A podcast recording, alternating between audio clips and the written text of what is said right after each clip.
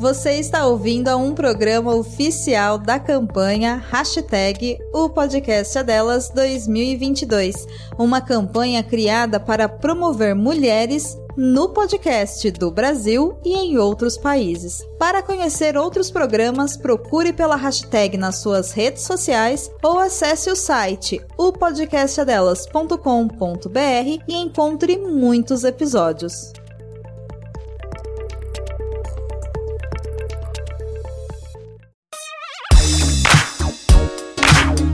Começa agora, Prez Starcast. Ohayou, starteiros! Genki desu? Eu sou o Yukunya, falando direto do Japão para o Prez Startcast, a sua áudio revista digital feita do mundo para o mundo. E falando aqui do meu lado direito, também aqui do Japão, Renin. Yo, tadaima, Renin desu! Fala aí, galera, beleza? Bora que hoje tem convidado pra caramba e o papo vai ser legal, hein? Aqui do meu lado esquerdo, falando do interior. De... Opa! Errou! Peraí, peraí, peraí, que o Andrei hoje, por motivos profissionais, hoje ele não vai participar. Mas falando de Haiti, eu não sei se ele é xodó do vovó, xodó da titia, mas ele é um grande amigo que tá ajudando a gente aqui hoje. Juca Kanashiro. Os, aqui é o Juca Kanashiro. Tô aqui hoje pra tampar o buraco do Andrei. Vamos lá. Ó o déjà vu. Parece que eu já ouvi. E não podemos esquecer da nossa estagiária robô mais eficiente que eu conheço, Neuza. Ohio, galera! Bom, galera, hoje a gente vai falar sobre um papo que é bem interessante, que é como é você ter e criar o filho fora do Brasil. E para isso a gente trouxe aqui bastante, bastante convidados aqui para ajudar a gente. Falando também lá de Haiti, a mamãe da Sofia e da Emma, a Biju. E aí, Biju, tudo bem? Oi, gente, tudo bom com vocês? Eu sou a Biju aqui, manda no Wasabi Cash. o que, que eu vou poder falar, né? Falando direto de Nagoya, a mamãe do Kaito e da Helena. E também a apresentadora lá do Nihongando com a Nanda, a própria Nanda. E aí, Nanda, tudo bem? Oi, gente, tudo bem? Yoroshiku onegaishimasu, tudo certo por aqui? Falando direto de Dubai, a mamãe da Cecília, a Dani. Oi, aí, gente, Dani, tudo, tudo bem? bem? Salam aleikum. Muito obrigada mais uma vez. E como sempre, a gente tem alguns convidados que participam pela primeira vez. Né? E a gente está trazendo aqui a mamãe fresca, falando lá de Toyohashi, a mamãe da Liz, a Juliana Akimoto. E aí, Jubes, tudo bem? Oi, tudo bem? Boa noite, pessoal. Falou mamãe fresca, eu tô aí, eu tô mamãe Nutella mesmo, acho.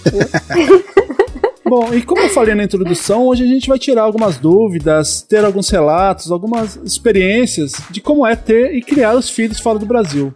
Né? A gente vai fazer então um bate-papo com, com essas mamães aqui. Mas antes, ô Renin, caso os starteiros queiram falar com a gente, como que eles podem fazer? Opa, pra quem quiser trocar uma ideia aí, mandar sugestões, críticas, manda mensagem pra gente no e-mail, nosso e-mail, arroba ou através do nosso mural lá do site prestartcast.com.br ou também pode entrar aí em contato pelas nossas redes sociais, né? Boa. E, ô Juca, quais são as nossas redes sociais? Olha só, nossas redes sociais é o Facebook e Instagram, é arroba Oficial. E o Twitter é PressStart Underline Cast. Boa também. E como eu venho sempre lembrando, agora você também pode ouvir os episódios através do YouTube. O link ele vai estar na descrição do episódio e lá no bio do Instagram.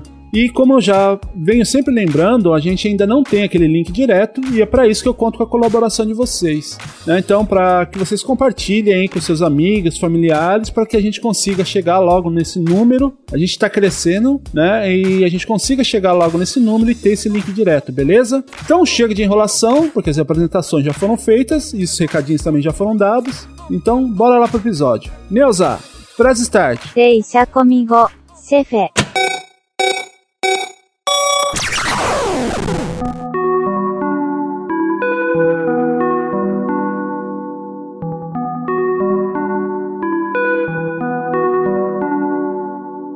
todos sabem, né, que viver em outro país já é difícil, né? Agora imagina viver em outro país com filhos. É bem mais difícil, com certeza. Mas não é uma coisa impossível.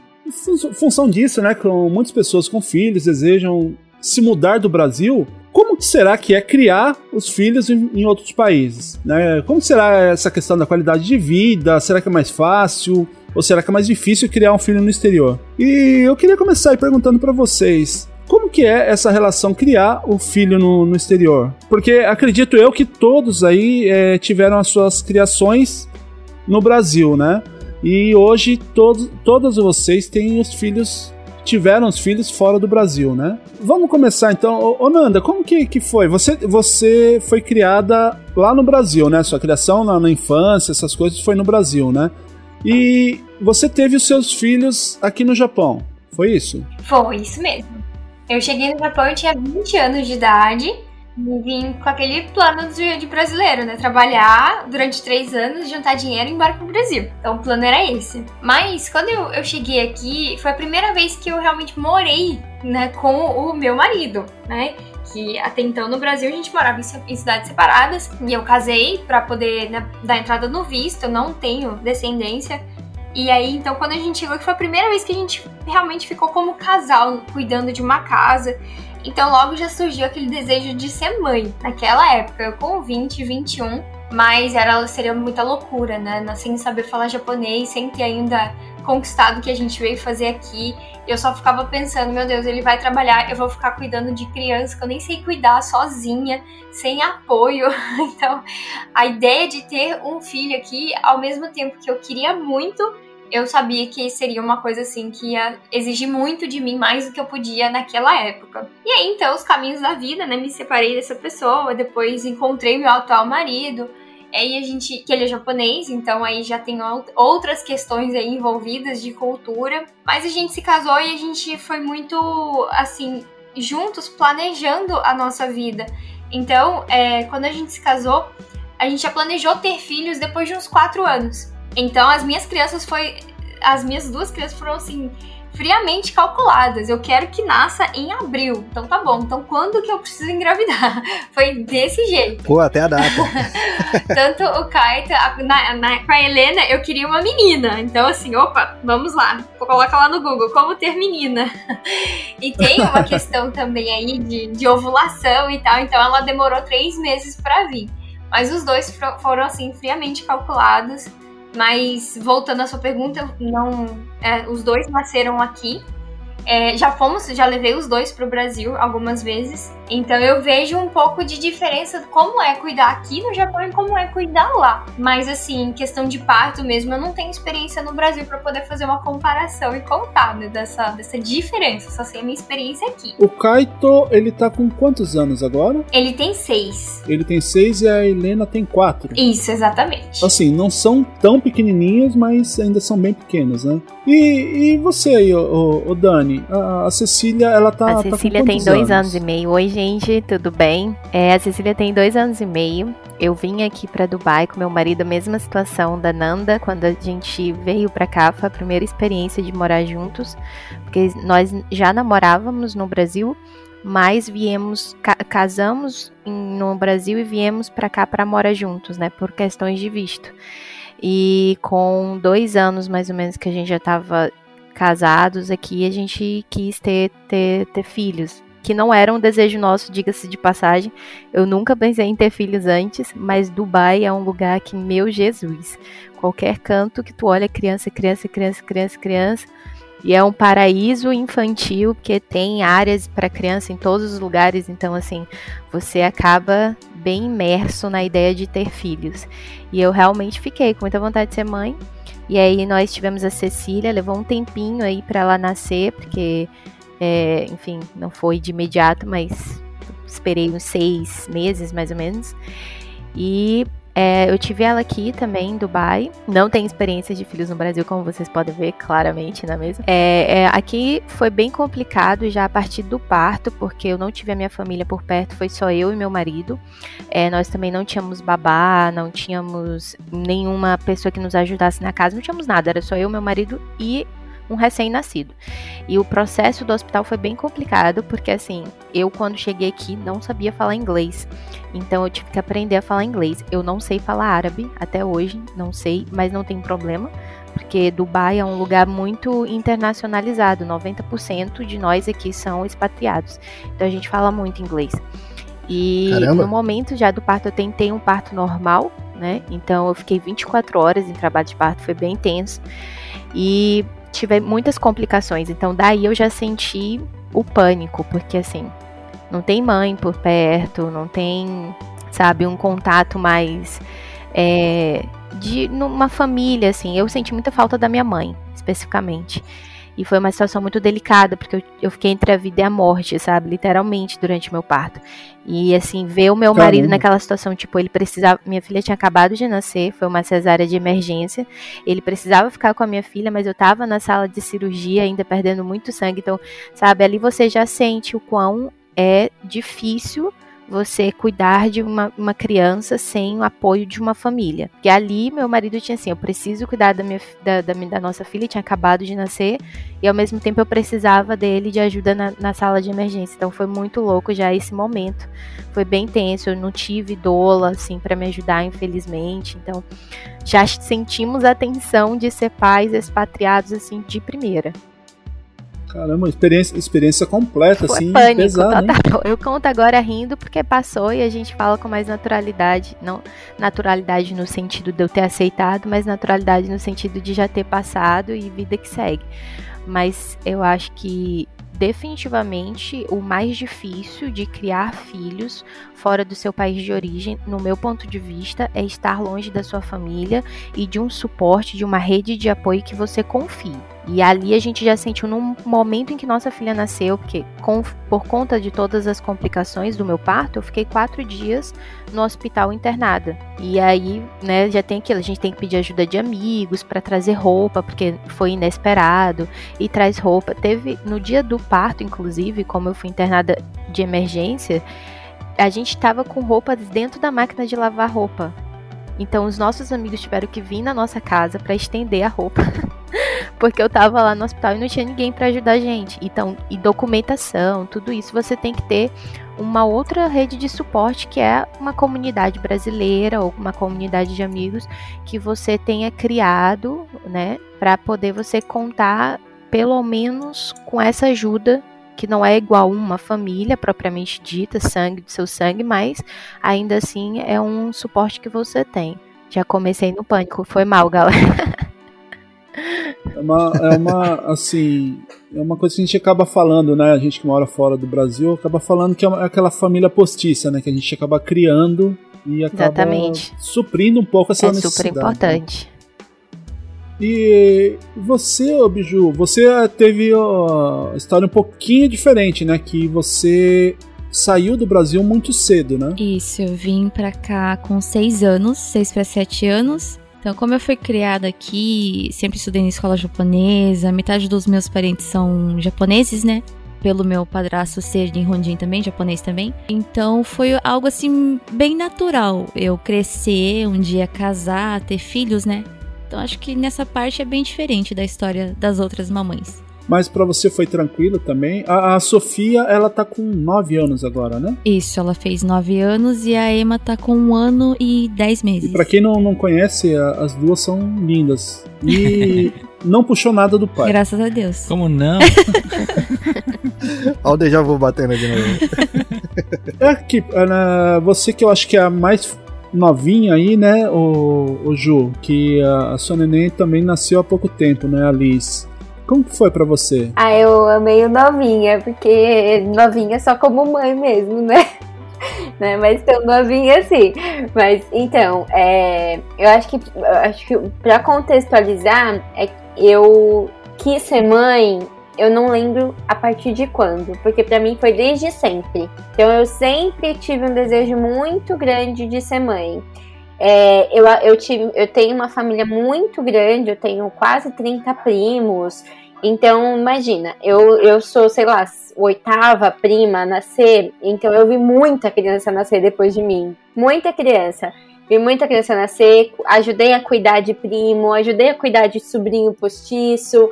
E, nossa, essa coisa da maternidade, pra mim, sempre foi uma coisa muito esperada, muito desejada e de- cheia de expectativa. Então, eu queria muito um parto, um parto normal, eu tinha muita expectativa no parto, tive muita expectativa na amamentação e tudo mais. E aí, né, eu, eu também, que nem a, como a Nanda, a Dani, eu cresci no Brasil, a minha cultura é totalmente brasileira, eu não tenho, eu não tenho, por mais que eu tinha, tenho amiga japonesa desde muito novinha, e eu via assim como era na casa dela, mas nunca tive muito da cultura assim de entender como era a cultura fora a cultura que eu vivia, né? Casei com meu marido, a gente teve a experiência de morar junto com, sei lá, duas semanas de namoro praticamente, que eu já morava sozinha. Ele foi para casa e oficialmente foi com quatro meses que ele se mudou para minha casa, né?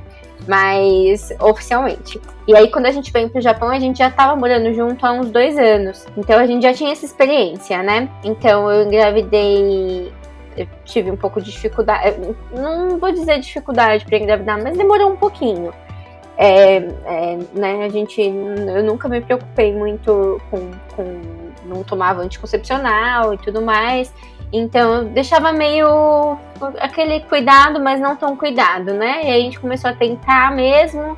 Demorou um pouquinho para vir, eu comecei a pensar em fazer tratamento aqui no Japão mesmo, né, no começo do ano passado, falei, vou, vou fazer uns exames, ver se tá tudo ok, e acabei, né, alguns meses depois descobrindo que estava grávida.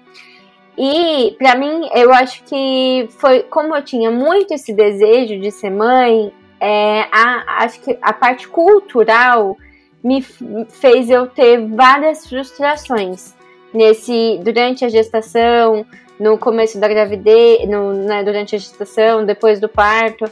Então, durante a gestação eu tive muitas inseguranças, o fato de estar muito longe da família mexeu muito comigo, porque eu sempre fui muito próxima de todo mundo. Aqui eu e meu marido, a gente é bem é, a gente é um pouco recluso, não sei se essa palavra é certa, mas a gente não tem uma comunidade de amigos, assim, nós somos muito só eu e ele, né? Então a gente não tem muitos, muito contato, muitos contatos aqui, sabe? A gente conta um com o outro. Então isso eu acho que dificultou um pouquinho também durante a gestação, mas é, sem eu tento não rodear, gente. Desculpa se eu estiver rodeando muito. Mas eu tive essa dificuldade, assim, tive muita insegurança, eu fui, eu demorei muito para falar para as pessoas que, do Brasil mesmo, poucas pessoas souberam da minha gestação, porque eu morria de medo de perder, é, de perder o bebê. Eu pensava, nossa, eu desejei tanto, né? E aí eu tive dois episódios de sangramento no, no início da gestação. Isso, um deles foi um pouco mais sério, assim. Então isso me fez ter muita insegurança. Então eu demorei para contar que estava grávida, eu tirava um milhão de fotos, não tinha coragem de postar porque eu tinha medo, sabe? Aquela coisa do meu Deus, e se eu postar e acontecer alguma coisa? Então eu fiquei muito medrosa, né? Bati o receio, né? É, muito, muito. Foi muito, assim, difícil para mim esse, esses pontos, né? Eu curti muito minha gestação, me senti muito bem, muito bonita, mas ao mesmo tempo tinha essa insegurança lá no fundo. E quando eu e, e tinha as frustrações com os, com os médicos daqui. Então eu ia para consulta, eu não senti, eu não senti, eu não me sentia acolhida, sabe? Eu tava grávida e eu tava muito feliz de estar grávida, muito feliz de ter aquele bebê e eu não sentia muito acolhimento na hora das, das consultas. É, acho que eu senti um pouco de falta disso e, e eu sentia que eu, que eu não ia ter, eu já sentia durante a gestação que eu não ia ter muito controle sobre o meu parto, sobre o meu parto, a minha amamentação. Eu sentia que isso ia ser tirado de mim, né? Como eu disse, eu tinha muita expectativa. Então, queria um parto natural, queria que a Liz viesse na hora dela, na escolha dela, queria amamentar na primeira hora, aquele desejo, né? Eu quero muito a Golden Hour, que tanto se fala no Brasil hoje sobre isso e eu não tive, eu queria né, ter o meu tempo de gestação, então quando eu, eu entrei em trabalho de parto, eu cheguei, eu tive uma.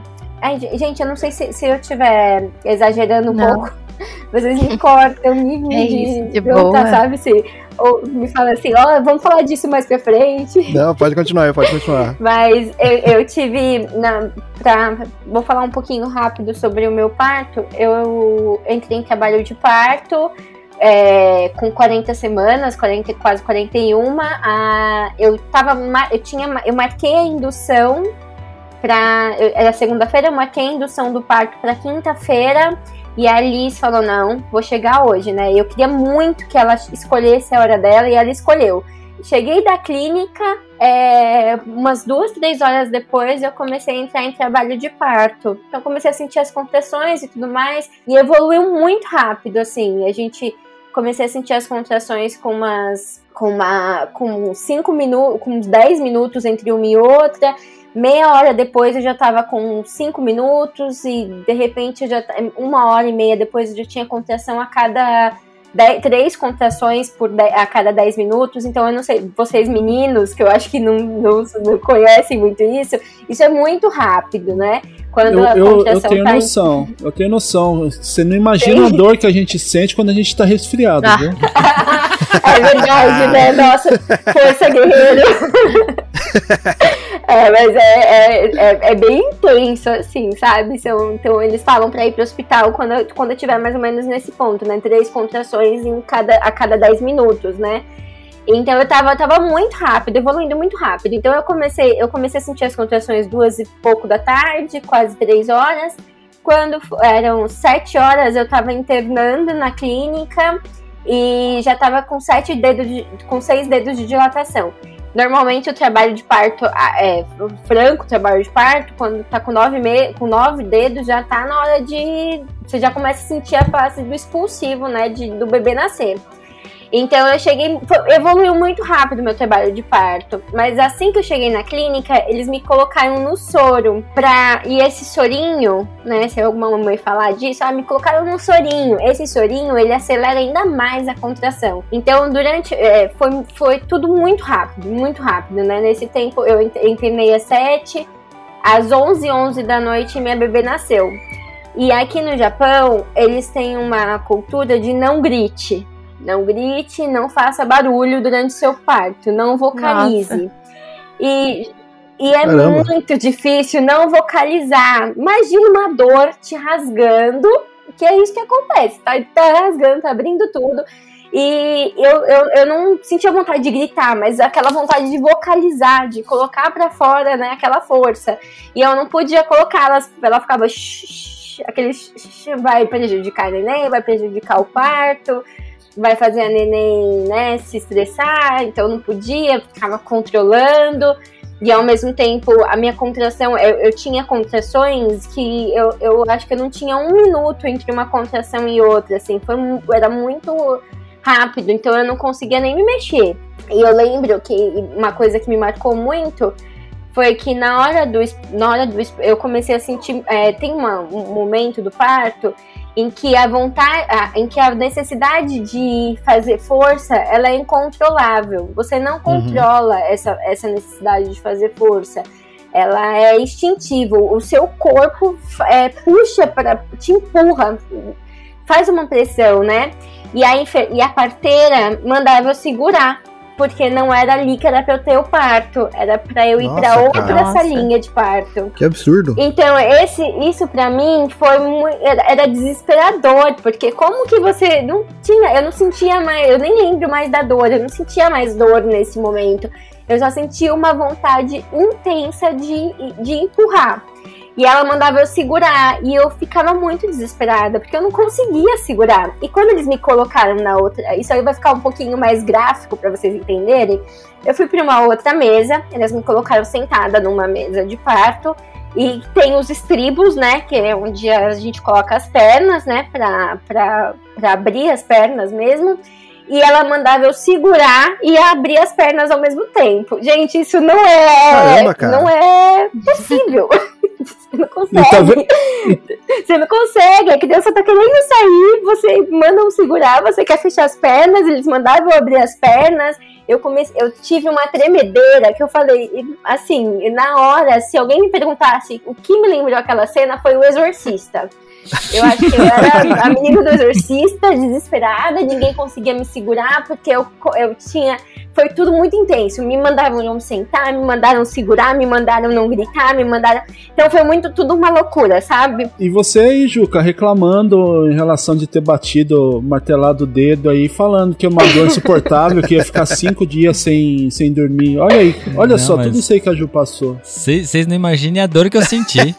Aliás, cara, Aproveitar, até perguntar ah, principalmente pra, pra Biju e pra Nanda, né? É, isso daí, essa situação toda, é específico do, do hospital que, que ajudava ou no Japão é É, assim? então eu não sei. Isso foi comigo, na minha experiência. É no Japão que rola dessa forma? Que, meu, honestamente falando, ah, tipo, eu tô achando tudo um absurdo, na real. que assim, a- não faz. Não faz um, acho que não faz um mês ainda que saiu. o- aliás, até recomendo, um episódio excelente lá no Caneca de Mamicas, que é um quadro lá do Jovem Nerd, com as esposas dele, né? Que é a, a, senhora Jovem Nerd e a a portuguesa. portuguesa Uhum. falando sobre essa parte mesmo de parto, sabe? E elas contaram toda a situação que tá hoje em dia no Brasil, cara, é totalmente o oposto. Muito. No Brasil hoje tem um, é, um, um movimento muito grande de cada vez mais humanizar o parto e eles falam muito de violência obstétrica. Então, o meu parto, várias situações que eu passei no meu parto seriam consideradas violência obstétrica. O fato de não poder escolher a posição em que eu ia ter minha neném, o fato de me mandarem não vocalizar, o fato de me pedirem para segurar, o fato de eu, eu tive a episiotomia, que eu não sei se vocês sabem, mas é o corte, é um corte que, que é feito. em- Caralho, tá tudo errado, mano. Então, só que eu não sei, eu, é, eu, eu queria entender, não sei, acho que talvez a Nanda e a Biju, que, que deve, talvez conheçam mais dessa questão aqui no Japão, né? Não sei, falem mais de japonês. É, como que é essa questão do, dessa discussão de violência obstétrica no Japão? Porque isso aconteceu comigo, mas eu já ouvi coisas muito piores, assim, situações de de enfermeira que subiu em cima da mãe para empurrar a barriga da mãe na hora do parto. E isso é, se vocês verem a cena, é uma cena que é desesperadora, é chocante demais, assim, de ver. Caralho. Mas isso, isso é, é, é normal aqui do Japão? Ou, ou foi um caso do hospital? Então, eu acho que, pra, na, na minha visão, por relatos que eu vejo, é uma coisa recorrente. Mas é minha visão, né? E aí, Biju e, e Nanda? Bom, a minha experiência bem diferente da Ju. Ju, coitada, receba o meu abraço aí. Obrigada. Então, quando a gente fala assim, nossa, quero ter um filho, a gente já pensa assim, putz, e agora? Como é que essa criança vai sair, né? Então, sempre foi um, um medinho que eu tinha, porque eu sou uma pessoa muito fraca pra dor. E assim, nossa, uma dor de barriga pra mim, eu já, eu já fico assim, meu Deus, onde que eu vou morrer? Ou então, eu tenho uma febre em 37,5, eu já deito, faço um chá e deito. Tiro e assumir. Então, realmente, eu ficava um pouco preocupada, mas eu tentava não pensar nisso. Falei, Deus sabe de todas as coisas. é isso que eu não aguento. Então, no meu caso, o Kaito, ele, ele tava sentado na minha barriga, ele não virou. E, e tinha, né, o, o, dependendo do médico que você ia naquele dia na clínica, tinha médico que falava, olha, existem algumas manobras, faz essa posição e tal, porque pode ser que o bebê vire e tal. Mas eles mesmos já falavam assim, vai ser muito difícil, porque o bebê já tá, já tá grande, já tá, passou de tantas semanas. Então, provavelmente vai ser uma cesariana. Eu falei, tudo bem, beleza. Acho que, né, é, tem seus pontos positivos e negativos, e um desses, essa, o medo da contração, eu não ia precisar ter. Mas, enfim, ia ter que lidar com outros tipos de dor. Mas é, desde quando é, eu, como eu falei pra vocês, foi tudo muito planejado. Então, antes de eu engravidar, eu já sabia qual clínica que eu iria ter. Que era uma clínica que tinha acabado de, de ser inaugurada aqui perto de casa. Então tava tudo limpinho, tudo bonitinho, tudo brilhando. E, e, e vazio ainda, então eu, eu, sabia que ali eu ia ter um pouco mais de atenção. E clínicas, assim, geralmente é um pouco mais caro, né? O, o dinheiro que a gente recebe do governo é, né, não iria dar pra. não ia ser suficiente. Eu fiquei né, tirar do bolso mais alguns mil, mil ienes. É, e então, mas mesmo assim, né, a gente decidiu ir lá. Então, é, quando foi chegando realmente próximo do parto, e, e, lá nessa clínica existe o parto sem dor também, né? Que é o parto normal, só que eles dão, né? Anestesia que você não. Até certo ponto você fica ali com as contrações, depois eles dão anestesia. E aí você não sente mais nada. Mas eu tive muita conversa, assim, com as, com as doulas, né? Então, assim, de tempos em tempos. Então, toda a preparação para amamentação, todas as salinhas, né, que tinha tanto da prefeitura quanto do hospital, para as mães de primeira viagem, principalmente. Então, eu participava de tudo. Tudo que eu podia, eu participava, até mesmo por ser um aprendizado de japonês. Porque uma coisa é você né, aprender japonês numa escola internacional, igual eu aprendi. É, e outra coisa é você falar sobre útero, contração, essas coisas ninguém, ninguém me ensinou, nenhum professor me ensinou. Foi mesmo, eu falei, nossa, como é que é contração em japonês? E fui aprendendo na prática mesmo. Então eu ia em tudo. Então eu sabia realmente o que, que, ia acontecer. Eu lembro no plano de parto também que ela falou, eram muitas questões para responder, se eu tinha alguma preferência, alguma posição, se eu queria ouvir música, se eu não queria ouvir música. Então tinha muitas questões, até mesmo que eu fiquei um pouco impressionada. Ela falou assim: "E a placenta, você quer ver?" Eu olhei assim e falei, será que eu tô entendendo esse japonês direito? Ver a placenta? Tipo assim, eu já tiro sangue direito, eu nem gosto de ver sangue. Isso. Vou ver uma placenta? Eu falei, não, não quero ver não. Eu queria tudo isso, Nando. Eu queria ter visto a placenta, mas eu não vi. Ai, não, meu Deus, não, nem me mostra, não. Ah, não, porque tem mães que querem ver onde que o neném ficou ali, na casinha do neném, nove semanas. E, e gente, eu não sou uma pessoa é, romântica, assim, que eu fico pensando, eu sou uma pessoa muito prática. Então eu me identifiquei é, nessa questão aqui no Japão, que você vai lá, faz o, o né, ultrassom, vê se o bebê tá bem e vai embora para casa. Então eu adorava isso. Meia hora acabou ali, tô lá, tá bem, tá tudo bem, tudo certinho. E eu fui pro Brasil nessa época que eu tava grávida, que eu queria né, mostrar a barriga pros meus pais.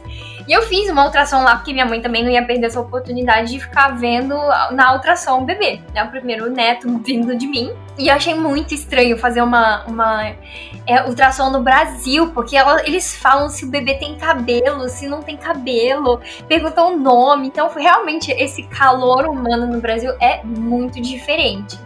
E aí não dava pra ver uhum. direito o rostinho, então ela, ela me deu chocolate, falou pra anda aí em volta do, do hospital, depois você volta aqui. Eu falei, gente, quanto tempo vai durar essa consulta? então, foi legal por ser uma vez só, mas como eu sou uma pessoa muito prática, assim, tá, tá tudo bem com o bebê, tá tudo certinho, os tamanhos estão bem, beleza, vou embora pra casa, quero ir embora pra casa, né? Então, para mim, eu, eu me identifiquei, né, com, com a clínica. A, a, Helena também, quando eu tive ela, fui na mesma clínica, mas aí eu já senti muita diferença, porque é, o hospital já tinha né, ficado um pouco mais né, famoso, assim, digamos assim, já tinha mais pessoas, então tempo de espera e comparação com mães de primeira viagem, as mães que já não são mais de primeira viagem, eu senti que recebem um pouco menos de atenção, até porque elas dão preferência para quem são as uhum. mães de primeira viagem. Eu entendo isso. Então, na segunda, na experiência da Helena, eu não vi a hora mesmo de ir embora pra casa com meu bebê, né? E aqui no Japão, acho que a Dani, a, né, diferente da Dani lá, que ela, parece que ela ficou bem pouquinho no hospital. Aqui a gente fica praticamente uma semana, né? Ainda mais cesariana. Sim, é. Uma semana. Eu entrei na, eu entrei na segunda e saí no Nossa, sábado. Aqui eles é, liberam é, a gente é. 24 horas. Se tudo sair ok, você Caramba. sai 24 horas. Mas no meu caso, como foi uma emergência, eu fiquei quatro dias e é tipo muito. É muito. Assim, se você ficar quatro dias, é meu Deus do céu, alguma coisa muito séria aconteceu. Nossa nem imagino. Pra gente aqui, uma semana. Pra mim, eu nem, nem queria ir embora, pra falar a verdade. É. Falei, não, me deixa mais um pouquinho. Ah, então, então, essa parte do meu parto foi uma delícia, porque eram, sim, eram três refeições por dia, e eles ficavam com a neném pra eu dormir, e falavam, ai, agora deixa ela ficar, né? Tem, tinha os horários de levar pro berçário, eles falavam, ó, agora você pode dormir, ela vai ficar aqui um pouco mais, deixa ela uma horinha, deixa ela, né? De, a gente dá a próxima. Então eu fiquei. É, o serviço de hotelaria, assim, pra mim foi. Nossa, eu tem horas que eu me pego pensando, meu Deus, eu só queria mais uma semaninha de hotelaria. e pegar e pegar e, e, pensar e lembrar, né, que na sua casa ia ter o Ricardo lá, né? Que aí você que ia ter que fazer tudo e cuidar do pai também, né? É, Brincadeira, é, um grande abraço, né? Que eu, eu, brinco assim porque o Ricardo é um grande amigo nosso, né? Que a gente todos aqui é. praticamente trabalhamos junto. Então, um grande abraço para você, Ricardo. E, e para você, Biju, a, a, como foi a sua experiência nessa questão da, de hospital, assim como elas relataram? Então, eu é, primeiro eu queria responder a pergunta do Henning sobre essa uhum. diferença, né? Para mim, na verdade, é, como eu tive duas experiências num tempo meio grande, né? A Sofia ela tá com 9 anos e faz um ano e 10 meses que eu tive aí, mano. Então, da primeira vez, é, eu já fui com a cabeça de que o Japão, o hospital do Japão, é um lugar que vai te fazer sofrer, que você não pode ter muita opinião na hora do parto, né? Você não tem muita escolha e tal. Porque eu era mãe de. Como fala? Esqueci a palavra. Primeira, Primeira viagem. Isso, obrigada. mãe de primeira viagem, então eu ouvia muita história de, das outras mães e tal, né? Então eu cheguei no hospital e realmente a enfermeira ela pede para você tentar não gritar. Tem os momentos que você precisa botar força e tem os momentos que você quer botar força, mas eles pedem para você segurar. Então, na primeira, no primeiro parto, isso não entrava na minha cabeça. Eu xinguei todo mundo, eu gritei, eu fiz um escândalo. Porém, na segunda. Pô, Bijô, eu tô no seu time aí. Se eu tivesse acompanhando minha mina, tendo. Nossa, cara, ia ficar muito puto. Não, mas, ô, ô Reni, você não sabe, os gritos da Biju era. Juca, se mexe, anda logo. Faz alguma coisa. Eu não sou tão assim, não, tá? O Will tá, tá sujando a minha imagem, tá vendo? O Will tá arriscando demais, o Will tá arriscando demais. Enfim, é, já do segundo parto, como já era minha segunda vez e eu tinha pesquisado melhor, eu tinha conversado melhor com várias pessoas, com os médicos também, eu já fui com uma cabeça diferente. E quando eu cheguei lá na, na sala de parto, eu mesma falei pro Juca, eu não vou poder gritar, eu não posso gritar, porque isso vai atrapalhar. Por que, que eu tava com esse pensamento? Porque eu sabia o significado. Essa questão de não pode gritar, é, na verdade não é porque você não pode fazer escândalo. Teve gente que me perguntou se era cultura, se eles não têm o costume de gritar. Não, tem japonesa que grita. A mulher que tava do meu lado, ela tava. parecia que tava matando ela.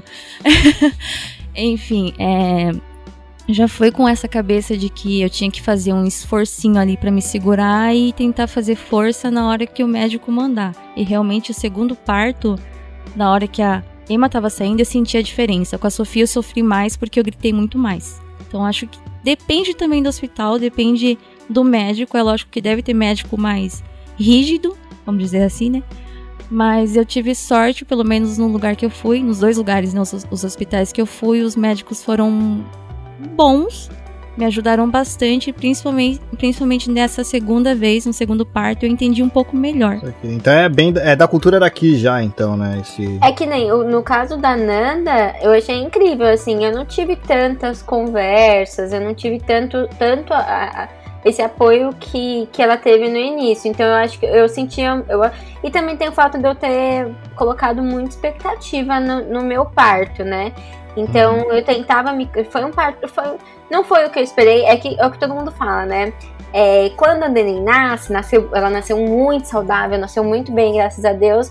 Mas fica aquela. é, mãe, quando mãe. Quando a gente vira mãe, eu não sei se as meninas concordam, mas tem um, um negócio que vem junto com a maternidade que chama culpa materna. E eu acho que, né, junta muita coisa. E aí o meu parto, acho que veio um pouco de. Não vou dizer da culpa materna, mas um pouco do. Da, da frustração mesmo, de, de que eu queria que tivesse sido mais incrível pra mim e pra ela, sabe? Que tivesse sido um momento mais calmo, mais tranquilo. E não foi um pouco, foi um pouco a- aquém, sabe? Do que eu. Foi, foi, foi um pouco traumatizante pra mim, assim. E eu não consigo entender. Eu, eu entendo que é da cultura, mas eu não consigo. Eu, eu, eu tenho muitas histórias que eu já vi que, que se parecem com a minha, sabe? E isso me deixa um pouco Entendi. triste, porque eu acho tão importante. É um momento tão. É, é que a Nanda falou que a Nanda é mais prática. E eu já sou a capricorniana que não parece capricorniana, que romantiza até. Sabe, romantiza tudo e chora com tudo. E é muito manteiga, muito bobona, sabe? Muito. Então eu romantizei muito esse momento. Então a, a expectativa pra mim foi eu quebrada. só falar sabe? um pouco aqui, porque eu tava ouvindo as meninas falando como é que é na clínica, no Japão, enfim, o tratamento e tudo. E nós temos não exatamente a mesma prática, mas é possível aqui você ter um parto sem gritos, que é o que com a técnica o que a gente chama ho- hoje de hypnobirthing. Eu não sei como é que é em- em português, não sei se tem outro nome, mas é uma prática de parto que você faz, que você consegue é, dar à luz ao seu filho é, só através da respiração. Você vai controlando a sua dor através da respiração. E é muito comum nos hospitais eles terem uma sala, um quarto só para isso, para que você possa ter o seu parto através da técnica de epinabirthing. Então eles diminuem as luzes, tocam músicas lentas, o quarto ele fica como se estivesse estrelado, você fica dentro da banheira. Todos os, todos os hospitais oferecem um profissional que eles chamam de Uh, é como se fosse uma doula, mas enfim, não é uma doula, é uma enfermeira. Ela é, fica à sua disposição durante o seu período do parto. Ela tá ali para te ajudar no que for possível. Você pede o que você quiser para ela. Ah, eu quero uma bola para fazer isso. Eu quero ficar nessa posição. E ela tá lá para te ajudar em tudo. Então tem isso aqui em, em Dubai. É, muitas coisas, muitos serviços, eles são oferecidos para que você se sinta muito VIP, entende? É, existe um. É, tem, tem mais ou menos isso. Um problema com o meu parto não foi necessariamente o serviço em si, mas mesmo uma falta de profissionalismo da minha obstetra. Ela cometeu algumas falhas, alguns erros, é, que colocou em risco a minha vida. Hum, e também uma questão de pessoal, que, claro, vem uma expectativa, óbvio, né? Eu também criei uma expectativa para aquele parto e acabou saindo contrário do que eu estava esperando, e isso afet, me afetou emocionalmente. E foi um combo, assim, um mix de, de problemas para aquele dia, entendeu? E depois que a gente vai, depois que a gente sai, o acompanhamento também ele é muito ele é muito próximo, é muito delicado, elas são muito atenciosas. Aqui existe, eu não sei se como é aí no Japão, mas aqui não tem necessariamente uma, uma um incentivo à amamentação. Aqui eu não senti muito, no meu caso também, aqui é só pra, não sei se todas as meninas tiveram a mesma coisa, mas a fórmula, ela é meio que já acordado que você, durante o período que você está internada com o bebê, o bebê vai ser alimentado meio a meio, meio, um pouco de fórmula e leite do peito. Pelo menos foi assim na clínica que eu ganhei é, é, esse procedimento, né? Era, não tinha, eu não tinha escolha. Eu não poderia escolher aleitamento materno exclusivo. Aqui não era você tem minha. essa opção, no caso. Você tem a opção, você ou você quer amamentar ou você introduz a fórmula. Mas o que eu achei mais impressionante, que me chamou muito a atenção, eu não sei se aí tem no Japão, provavelmente deve ter. Eles têm a fórmula preparada que fica à sua disposição no quarto com a mamadeirinha, tudo, você não gasta absolutamente nada, você não precisa levar nada, inclusive eles te dão fraldas, eles te dão a fórmula, o que for preciso para o bebê, eles oferecem para você. Mas se você opta pela amamentação, as enfermeiras podem te ajudar com a pega. Só que é muito delicado, sabe? Assim, olha, você quer amamentar, a gente te ajuda. Mas ela chega já com a fórmula na mão. E aí, quando começa a ter um problema, claro, peito vai sangrar, uma série de coisas podem acontecer, eles dizem: olha, com a fórmula é mais fácil. Ela vai dormir mais, entendeu? Tem, tem um pouco isso. E, e você leva com você, ó, ela te dá um, uma bolsa, você vai com uma bolsa do hospital, com fraldas, com fórmulas, enfim, com hidratante, tudo patrocinado pela. Ai, como é que é? Pela a, a Pitamil, pela Danone, né? Acho que a Pitamil é da Danone. Então, alguns hospitais são patrocinados aqui, então você recebe coisas da, dessas empresas também. É, é um serviço, assim, que você sai meio VIP, entendeu? Um negócio, assim, que, nossa senhora, parece que tu já tem tudo ali, né? Mas, infelizmente, é como eu falei, é, não tem o aconchego que eu gostaria de ter no Brasil. Isso eu senti um pouco de falta, assim, dessa proximidade entre mim e o médico e também do acompanhamento com a minha filha, né? No caso do pediatra, que eu acho que também no Brasil é, existe um, um, afago com as mães de mantê-las calmas e dizer, ah, olha, é assim, e te dar um, um suporte talvez emocional que aqui eu senti falta. É, eu sinto a mesma coisa que você, Dani. Eu, eu tô na mesma, na mesma onda, assim quando a, a, na clínica que eu, que eu ganhei minha neném, é, é, também é, tudo era à disposição. Fralda, tinha leite, é, tinha tudo isso. Elas até ajudavam na, um pouco na pega, mas não era. Se você tem dificuldade. Eu, eu tive muita dificuldade depois que eu saí da clínica, né? De ganho de peso, a neném não tava, não tava ganhando peso que eles esperavam. Eu cheguei a ter até uma pediatra brasileira que eu comecei a consultar. Então a pediatra brasileira falava: tá tudo bem. A pediatra japonesa falava: não, tá tudo bem. E eu tentei muito amamentação exclusiva, né? Mas a pediatra, é, a pediatra né, da clínica, ela falava assim pra mim que a minha neném, ela tava. Ela não tava ganhando o peso esperado, então ela ganhava. Eles queriam 30, ela ganhava 20 gramas o dia, né? E aí eles, ela falava, ela falou duas coisas para mim e são as coisas que mar, me marcaram bastante. Ela falou para mim uma vez, eu falei assim, mas a neném não chora de fome, ela não tá passando fome, né? Ela chora normal, eu dou mamar, ela mama, fica satisfeita, para. E aí ela falou pra mim assim, ela não chora porque ela já acostumou a passar Nossa. fome. E a outra coisa que ela falou é que eu tava que fisicamente ela tava ganhando peso, mas o fato dela de, de, dela não tá eu não entendi o que ela quis dizer, mas ela falou pra mim que, ela, que eu tava prejudicando ela psicologicamente por não estar tá alimentando ela com a quantidade de comida que ela precisava, sabe? E aí foi, isso foi muito. Eu acho que é, essa insegurança toda que. A falta da, do médico te, te, te pegar e falar, olha, mamãe, vamos, vamos. A gente precisa disso. Eu não sei se todo mundo, mas eu precisava disso, assim. E eu não tive isso, então isso me eu acabei eu não conseguia amamentar exclusivamente no aleitamento materno. Tentei muito, eu tentei, eu, eu fiz investimento financeiro nisso, eu investi em consultoria no Brasil, até que eu achei uma doula aqui no Japão, mas quando essa doula veio me ajudar, a gente já tinha, a neném já tinha quatro meses, então já foram quatro meses de confusão de bico, de pega errada, de de dor, muita dor no seio, de amamentar chorando, que eu acabei abandonando, assim, né, essa amamentação, mesmo que fosse mista, eu consegui até os cinco meses. E eu, eu acho que eu teria conseguido amamentar se eu tivesse tido uma, alguém aqui que tivesse me ajudado mais, sabe? Se eu tivesse tido mais apoio aqui. Então, por mais que eu pagasse, não tinha alguém que colocasse a mão no. Gente, a gente precisa, é difícil amamentar. Eu acho que a gente tem uma, uma coisa que, muita, que os homens, eu vejo muito homem falando isso, que o homem vê a mulher como mãe e que a mulher vai ser mãe instintivamente e que nossa, bebê nasceu, a gente é mãe a gente amamenta, a gente, o bebê sabe, amamenta, sabe mamar, é tudo instintivo. Não é tão instintivo assim. O bebê não sabe mamar, ele tem que aprender a mamar. A mamãe tem que aprender a dar de mamar. E eu senti falta disso. Eu, eu achava que ia ser tudo perfeito. E eu senti falta de alguém que falasse, não, vem cá, vamos, vamos te ajudar. A gente vai fazer essa criança mamar nesse peito.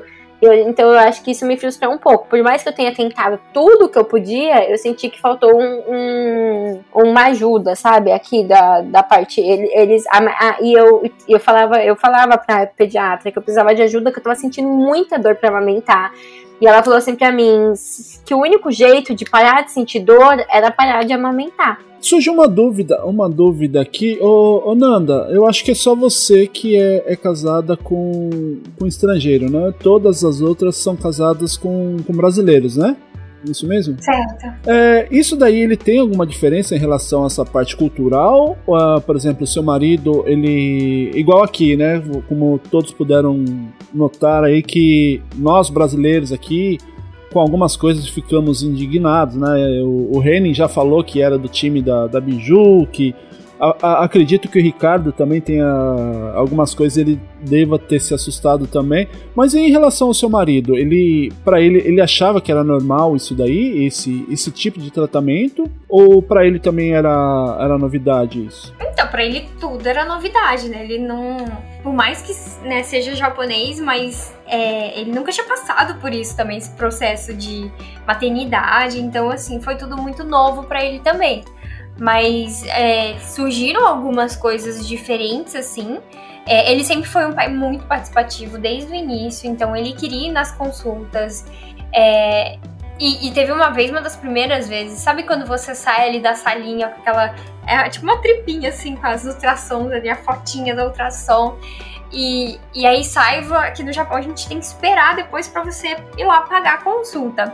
E aí eu tirei já da pastinha lá aquelas fotinhas para poder ficar vendo aquelas ultrassom, ultrassom ali. E ele brigou comigo, ele falou, guarda isso daí. Eu falei, nossa, nosso filho, sabe? Aquele negócio, meu Deus, nosso filho, você quer ver? Então a gente ficava também muito emotiva, né? Mas aí depois, tipo, quando a gente chegou no carro, voltando para casa, ele falou: Olha, eu sei que você tá muito feliz, eu também tô muito feliz.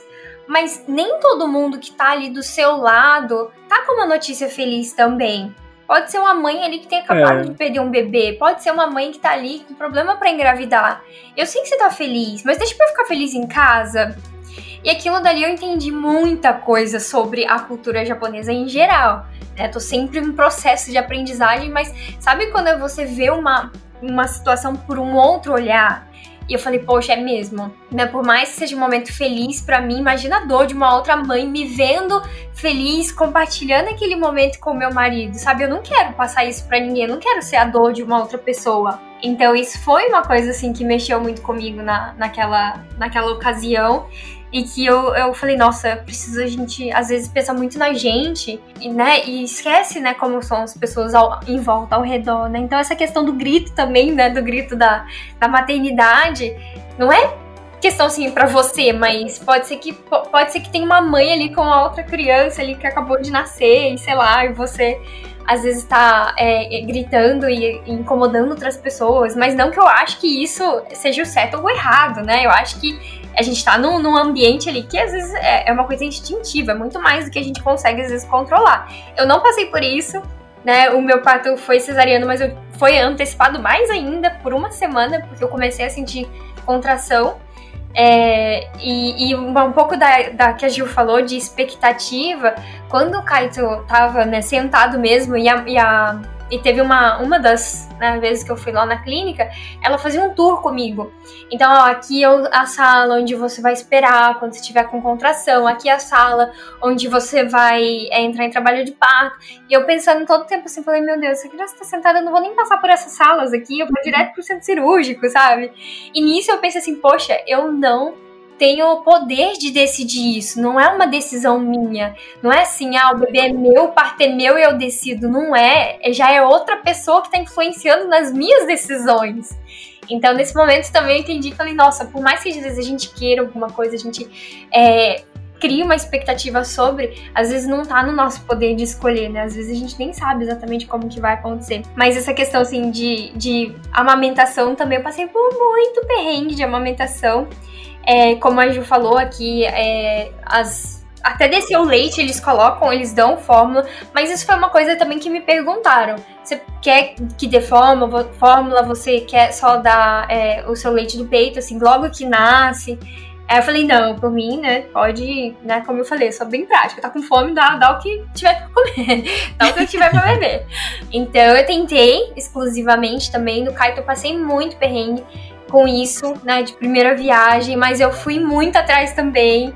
É, e tem muitos bancos aqui, ah, no Brasil acho que chama banco de leite, se eu não me engano, que eu também tava por dentro desses assuntos.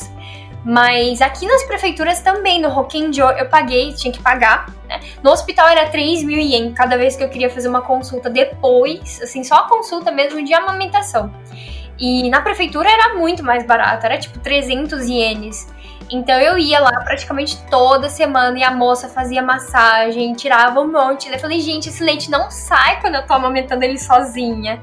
E aí elas olhavam e viram, olha, o seu bebê tem uma língua muito curtinha, então pode ser que seja isso, né? Que, mas não, não fique assim. É, se você precisar da fórmula, o amor é o mesmo. Então elas tentavam me falar, sabe, um pouquinho disso. E eu, eu não recebi apoio pro- pelo meu marido, assim, de, de dar exclusivamente, porque, como eu falei, ele é um pai muito participativo. Ele morria de vontade de dar mamadeira. Ele queria estar com a criança ali o tempo inteiro. Dar banho, queria fazer tudo. Então, com, com o Kaito foi assim. Com a Helena, eu já tive, já foi muito mais tranquilo a questão da amamentação. Teve, né, rachadura, ficou ali, ficou empedrado. Mas ela tinha, ela tem né, uma língua muito mais, mais longa que o Kaito, então a pega foi muito diferente. Então, da- dela conseguir é, estender um pouquinho mais. E que nem o- a Nanda colocou, né, assim, a, a- parte de entender, né, até mesmo a, a cultura, né, já que ela é casada com, com um nativo, né, japonês, né, é, e ele acabou dando o ponto de vista dele mesmo assim, e ela acabou é, entendendo um pouco mais a- a- o ponto de vista é, do- de um nativo, né, É, mas mesmo com tudo isso, vocês em algum momento chegaram a pensar em tanto na, na, na no momento de, da, da, gravidez, quanto no momento do, do, parto, ou até depois na criação, quando as, as crianças já estão crescendo e, em numa fase de desenvolvimento um pouco mais para frente, assim, em algum momento vocês pensaram, o lugar de criar esses meus filhos vai ser no Brasil ou no Japão? Vocês ficaram divididas com isso em algum momento? Ai, é, falando por mim, eu, eu, eu tenho um pouco de medo de algumas coisas que eu falo, porque eu acho que eu quero deixar bem claro que eu acho que experiência é uma coisa muito pessoal. A minha experiência, óbvio, não reflete outras experiências. Eu não consigo, eu respeito, eu, eu entendo a cultura, entendo tudo isso, mas para mim não funciona. Então eu tô aqui há cinco anos e para mim não funciona. Então eu não, não consigo me ver.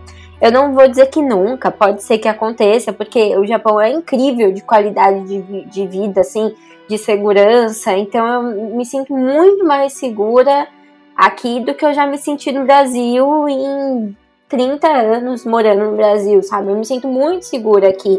Então, eu acho que é vários. Eu falei dos parques esses dias, que os parques aqui são muito legais para as crianças, né? É, que praticamente tem um negócio todo de arvorismo. Eu acho muito legal, não é vandalizado, sabe? É um negócio que funciona. Então, tem muita coisa no Japão que eu acho incrível e que eu penso, nossa, eu ia amar ter minha, criar meu filho aqui por esses pontos de vista. Mas tem alguns pontos de vista que me deixam muito insegura. O que me deixa muito insegura aqui no Japão é a questão de saúde. Eu não consigo, essa questão de médico, eu não consigo é, me sentir. Me, eu não, não, não consigo me encontrar, sabe? Eu vou na clínica, eu sempre acho que fica quem, eu sempre acho que eles não estão dando a atenção que é necessária, sabe? Eu vou num pediatra, num, esse pediatra não consigo me acertar, eu vou no outro pediatra, o pediatra nem olha para ela, sabe? Então, quando falando de mim, comigo, eu não tinha, por mais que eu não gostasse, não me importava tanto. Agora com a Alice eu fico muito preocupada com isso. Eu fico muito preocupada. Eu acho que eu, eu não consigo confiar tanto. Não tô falando que da minha experiência e do meu ponto de vista, eu não consigo confiar tanto que é, em diagnóstico aqui, sabe? Porque na importância que eles dão, eu acho que eles eles, eu acho que eu não, não sinto que eles investigam tanto quando a gente leva a criança na clínica, sabe? Eu acho que é meio, muito raso. Então isso me deixa muito insegura. Então essa parte de saúde, me tem pontos positivos, mas tem alguns pontos que são negativos para mim. E essa questão do me, me, pega um pouquinho, então eu não consigo. Olha, eu como eu já comentei um pouco sobre a minha experiência de parto, mas mesmo vivendo essa experiência, isso de forma alguma me influenciou a pensar ou a querer criar minha filha no Brasil. Eu não tenho esse pensamento nem por milésimos de segundos, me perdoe Jesus. Não é isso, é porque eu vim de uma cidade que é muito violenta. Quando eu cheguei aqui em Dubai, eu tinha crises de ansiedade e, e, por conta da minha síndrome de pânico, eu fui assaltada mais de cinco vezes. Eu vivi experiências assim muito complicadas no Brasil em termos de violência, então eu não me sinto segura em criar minha filha no momento na cidade de onde eu vim, especificamente, né, no caso no Brasil, porque eu não morei em nenhuma outra cidade do Brasil, além dessa. Então eu não penso. O que eu vivi com ela, eu acredito que foi a minha experiência e foram infortúnios que aconteceram comigo especificamente. Eu tive outras amigas que foram no mesmo hospital e tiveram experiências diferentes, entendeu? E tem outros pontos positivos, quer dizer, positivos que me fazem ficar aqui, pensar mais em ficar aqui do que voltar para o meu país, por exemplo. Como a questão da segurança, claramente, obviamente, que é a minha prioridade por conta do que eu já passei. É, o, a questão educacional, porque hoje eu proporciono para minha filha uma educação internacionalizada. Ela tem muito mais acesso à diversidade aqui, porque onde nós moramos, em Dubai, existe um, uma diversidade cultural imensa, pessoas de vários países estão aqui. Então eu vejo ela muito mais próxima de culturas diferentes do que se ela estivesse no Brasil, por exemplo. O que eu acredito que vai ensinar ela muito mais sobre tolerância, sobre respeito, sobre diferenças. É, então, é uma oportunidade que eu não tiraria dela. No caso, eu não acho que eu poderia oferecer o mesmo, o mesmo nível de oportunidade se nós morássemos no Brasil. É, ela também tem muito mais diversão, eu tenho muito mais opções de diversão para ela. Não, não só diversões por segurança, mas diversões também de de outras culturas, como a questão do Halloween, que não é muito presente no Brasil e ela acaba vivendo isso aqui. Eu acho isso o máximo. É, outros, fe outros feriados, feriados indianos, feriados árabes, feriados é, do Paquistão, coisas assim que ela não teria também acesso no Brasil. Então, assim, esse tipo de oportunidade que ela tem e que a gente está oferecendo para ela me faz querer ficar talvez não aqui em Dubai para sempre, porque é um país muito caro, mas viver fora do Brasil, porque eu não vejo essas mesmas oportunidades sendo entregue para ela na mesma proporção, entendeu? Sobre a questão da saúde, eu acho que o Brasil ele tem uma saúde a nível de prevenção maior do que outros, outros lugares que eu já conheci. Eu acho que o brasileiro ele se preocupa em buscar doenças que ele nem sabe que tem. E os médicos estão ali disponíveis para isso. É basicamente isso. Você tem uma coisa que se chama exame de rotina no Brasil. Aqui não tem isso. Exame de rotina, as pessoas perguntam se eu tô ficando doida. Toda vez que Aqui também. É verdade, também. Como assim você quer fazer um exame de colesterol pra Exatamente. quê? Exame de rotina é uma coisa muito estranha. E, e, no começo eu senti muito isso, porque como quando eu vim do Brasil eu não tinha plano de saúde, eu usava é, o serviço público do Brasil, né? Então, quando eu vim aqui, que eu tive a minha carteira né, de, de saúde, eu quis fazer todos os exames. Eu fiquei assim, meu Deus, vou marcar tudo que eu não podia marcar no Brasil, vou fazer aqui agora. E quando eu chegava no, no médico, ele sempre perguntava, você tá, o que, que você está sentindo? Eu falei, não, eu só quero saber o que, que eu possa vir a sentir. E isso era muito estranho.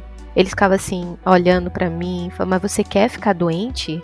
Sabe? Então, eu entendo, eu entendo. Hoje eu tenho uma compreensão maior e eu consigo lidar melhor com esse sistema de saúde não tão preventivo.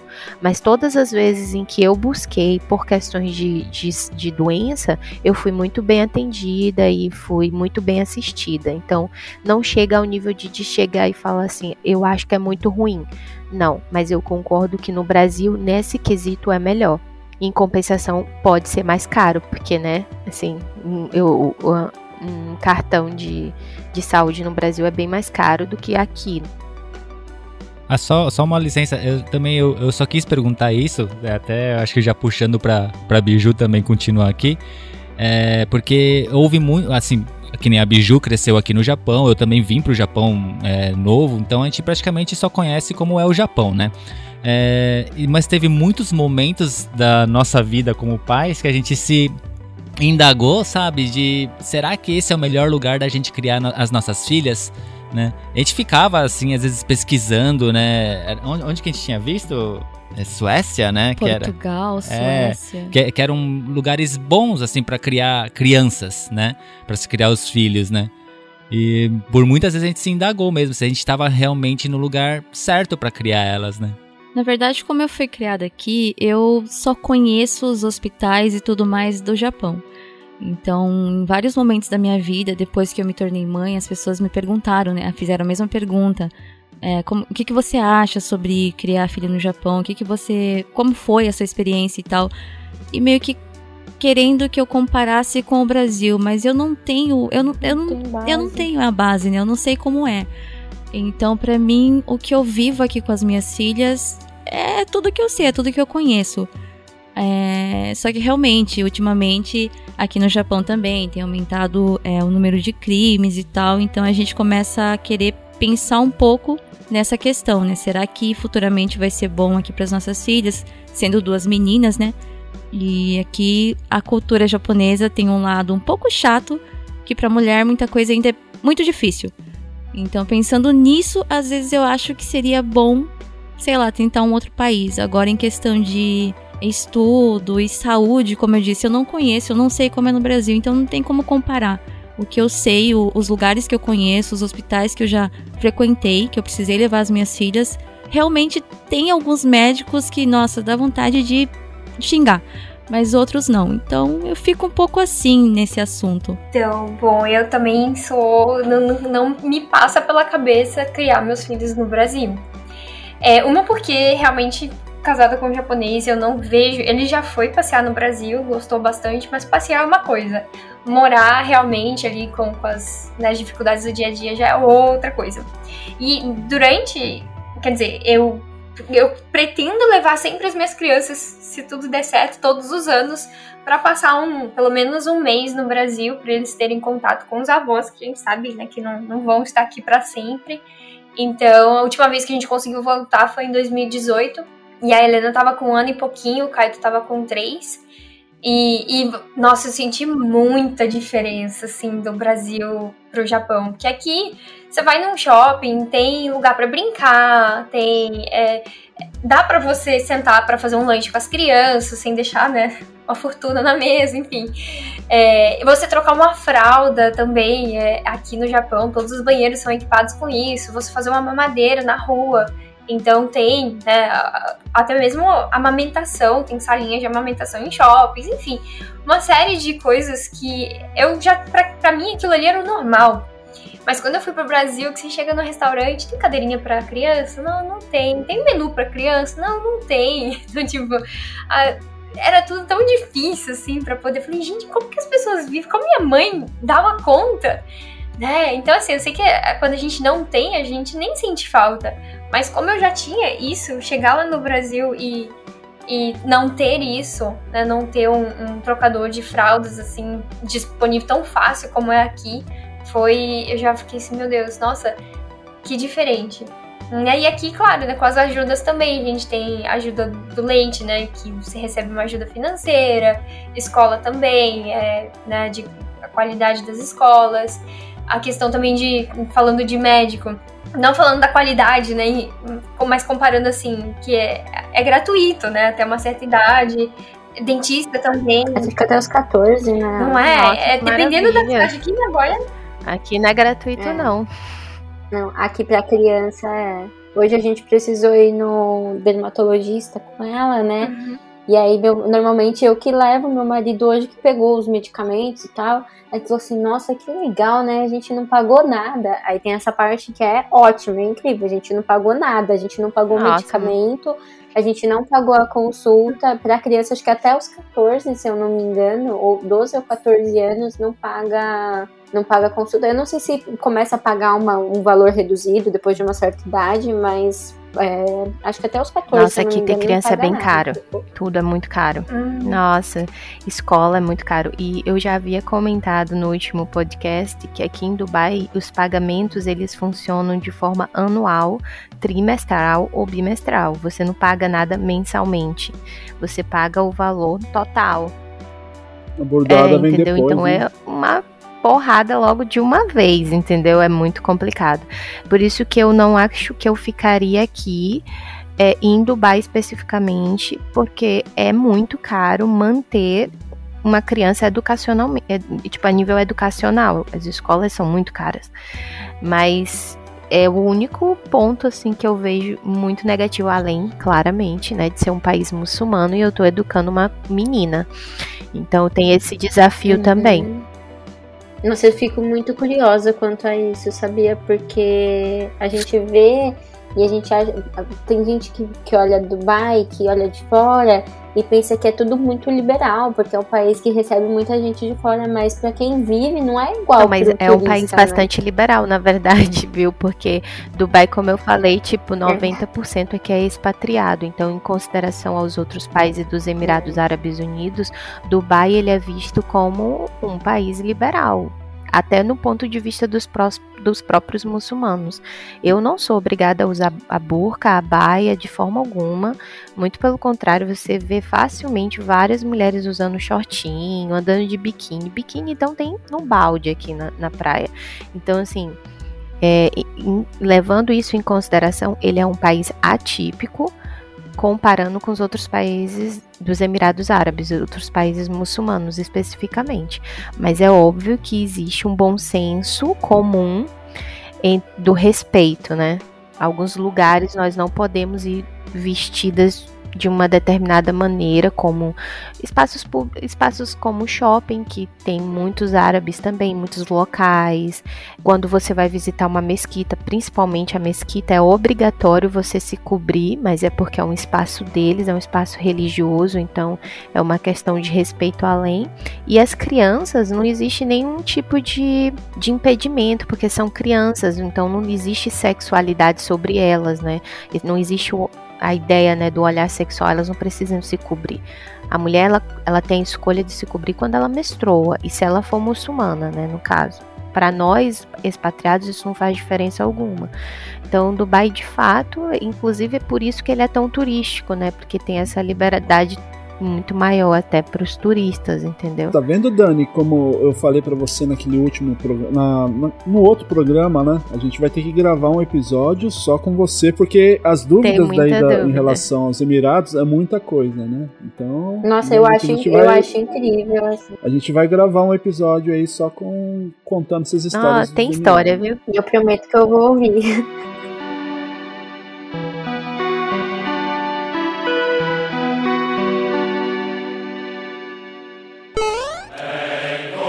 Você está ouvindo Press Starcast, sua revista digital do mundo para o mundo.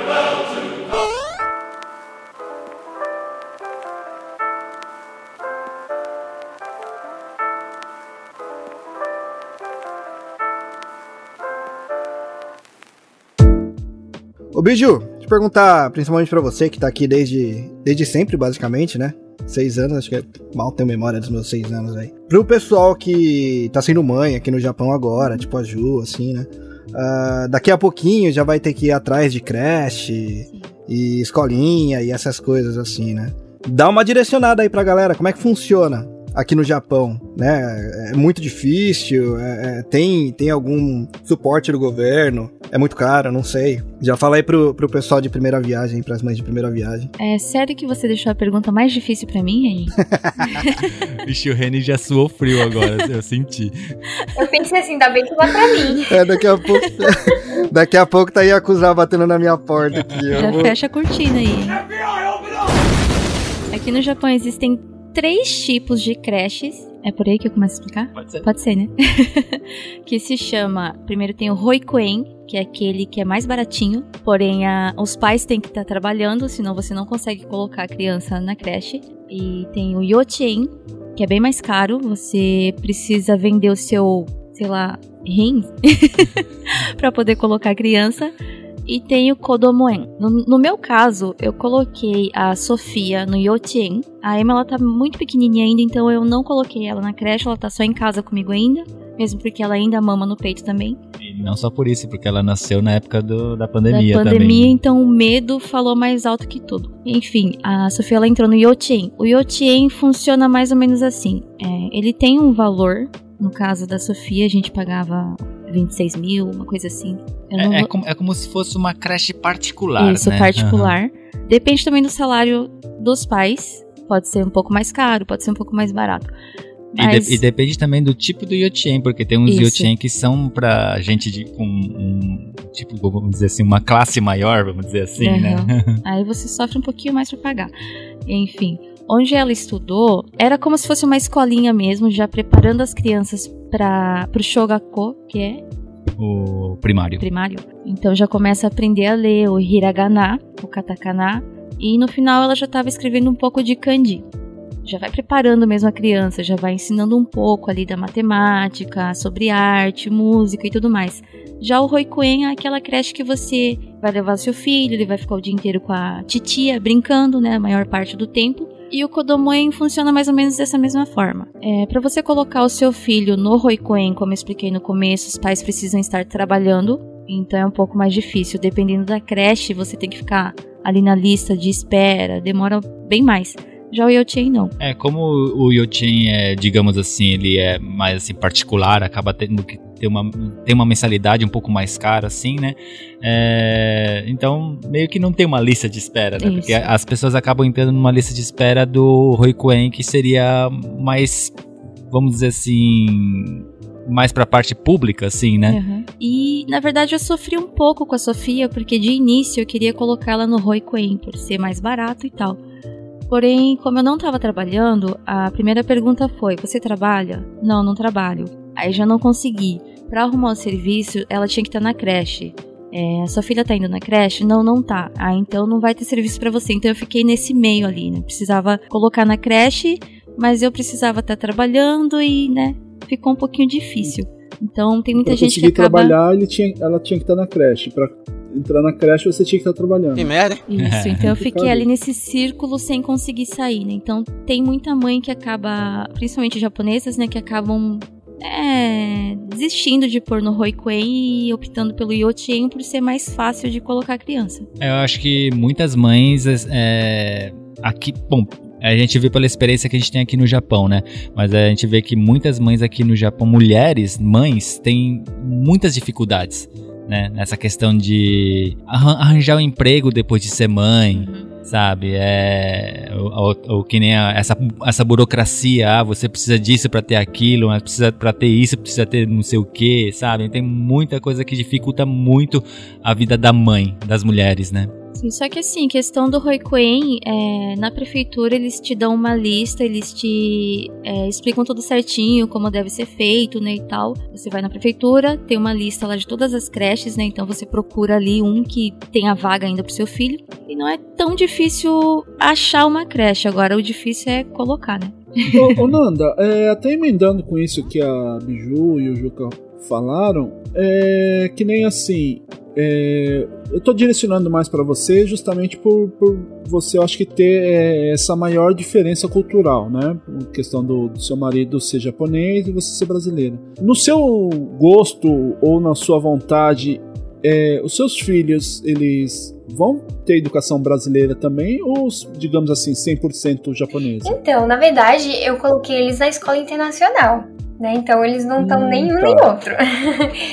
eles estão, na verdade, assim, voltando antes mesmo do Kaito nascer, eu, eu dava aula de inglês. Eu era professora de É inglês. verdade. Então eu dava aula em escola internacional. É, então, basicamente, era o Yochien, só que em inglês. Então a gente ensinava matemática, artes, essas coisas assim, tudo em inglês.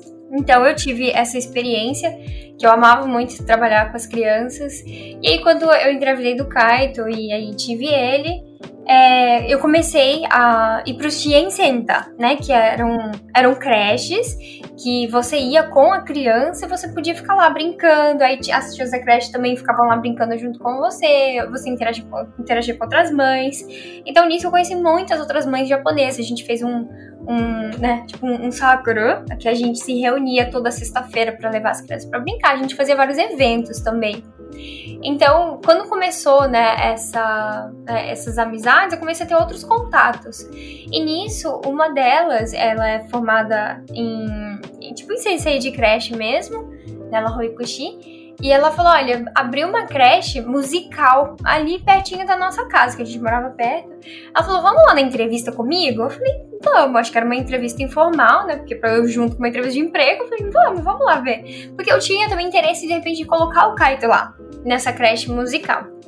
E aí, quando eu cheguei lá, a dona super legal, a dona adorava brasileiro, gostava muito de música brasileira, já tinha muita vontade de ir pro Brasil, depois ela até chegou a ir pro Brasil. E aí ela falou assim: olha, é, você pode vir trabalhar aqui, né? Falou pra essa minha amiga japonesa. Ela falou: olha, a gente tá precisando de uma professora de inglês, você não quer trabalhar aqui também? Eu falei: tá bom, né? Tô, tô de boa, trabalho aqui também. Então a gente começou a trabalhar lá. E só que assim, eu ficava em período integral com as crianças, então eu dava aula de inglês em alguns momentos, mas eu ficava lá também junto com, com as outras as outras sensei fazendo os trabalhos que tinha pra fazer. E aí, o meu filho começou a ir lá, então até, até depois eu parei de ir todos os dias e meu filho continuava indo. Só que aí, quando eu engravidei da Helena, que aí eu realmente ia sair de lá, A mensalidade ia, tipo, eu pagava 50% que dava uns 40 mil ienes já, 50%. Então, quando eu saí, tirei ela, o Kaito de lá, então a mensalidade ela falou: olha, agora eu vou ter que te comprar os 100% se seu filho continuar aqui. Eu falei: nossa, sem condições. Eu sem trabalhar, né, só o marido trabalhando e pagar 80 mil no, na, numa creche ali pra ele ficar, realmente estava meio que fora da, das nossas possibilidades. Mas então eu comecei a falar, bom, vamos para as outras opções. E o Kaito, como ele nasceu é, dia 6 de abril, ele é bem no início do ano letivo, então ele ainda tem que ficar um ano e pouquinho ainda sem ir pro Yotien. Então eu tinha que arranjar algum lugar para ele ir para continuar é, ou trabalhando, né? Porque eu trabalhava, dava algumas aulas particulares nessa época. Mas aí eu falei, bom, vou testar a escola internacional. Mas assim, eu já trabalhei em escola internacional, eu sei que é de 80 para cima, 80 mil é, é, tipo a mais baratinha. Mas aí pesquisando, pesquisando, eu achei é, duas escolas que não eram tudo isso. E aí, uma não tinha vaga, então ele acabou indo pra uma outra, que não era a que eu realmente queria colocar ele. Mas aí, logo depois, depois que eu coloquei ele, a outra escola me ligou, falou: olha, abriu vaga aqui. Eu falei, ah, então vamos pra lá. Aí eu transferi ele pra lá. Ela fez um baita de um desconto lá por conta disso. Então foi possível. Então, e, e, lá eu, eu conhecia já todo mundo, conheci, porque é um mundo muito pequeno de professores de escola internacional. Então eu já conheci alguns professores de lá, eles me conheciam também. Então, assim, casou o útil agradável com uma, uma mensalidade que cabia, né? Pra pagar, pelo menos para um ano. Esse era o combinado. O Kaito ia ficar lá um ano e depois eu já tinha visto uma, um Yotien é, montessoriano, né? Aqui em Nagoya também. Hum para ele ir, que era uma das coisas que eu gostaria de, de dar essa educação um pouco diferenciada para ele. Mas assim, meu marido contra sempre, né? Não, escola internacional pra quê? Aí com um jeitinho, não, é só um ano, né? Pra quê? Escola Montessori, o que é Montessori? Então assim, eu sempre tive que ir com um jeitinho mostrando ali, não, é assim, é assim que faz e tal. E, e agora o Kaito tá terminando, né, essa escola é, do, né, que ele vai pro Itinensei, mas aí a gente optou pela escola particular, né? Então, assim, a gente tá bem fora da curva, né? Assim, tipo, todo o contrário, né? Que normalmente as pessoas vão. Então, a gente decidiu que ele não vai continuar na escola é, internacional a partir do Itinensei, porque a gente quer que ele aprenda japonês, né, bem. E na escola internacional ele é fluente em inglês, mas o japonês também é importante. Então a gente quer que ele vá para uma escola japonesa, mas aí a gente optou por uma escola que tenha mais inglês no currículo, né? Então a escola particular foi uma das opções. Então, a partir do ano que vem, a partir de abril, ele vai para essa escola. Para você que, que não ouviu, né, é, eu vou deixar a indicação aqui do episódio número 12 do Press Start, que foi esse bate-papo que a gente fez com a Nanda. Então, ela conta bastante dessa questão do, dos trabalhos, a, a rotina dela. Só um, acho que um, não chega a ser 10% da história de vida dela. Então ouça lá o episódio número 12 do Press Start, que foi um bate-papo que a gente fez com a Nanda.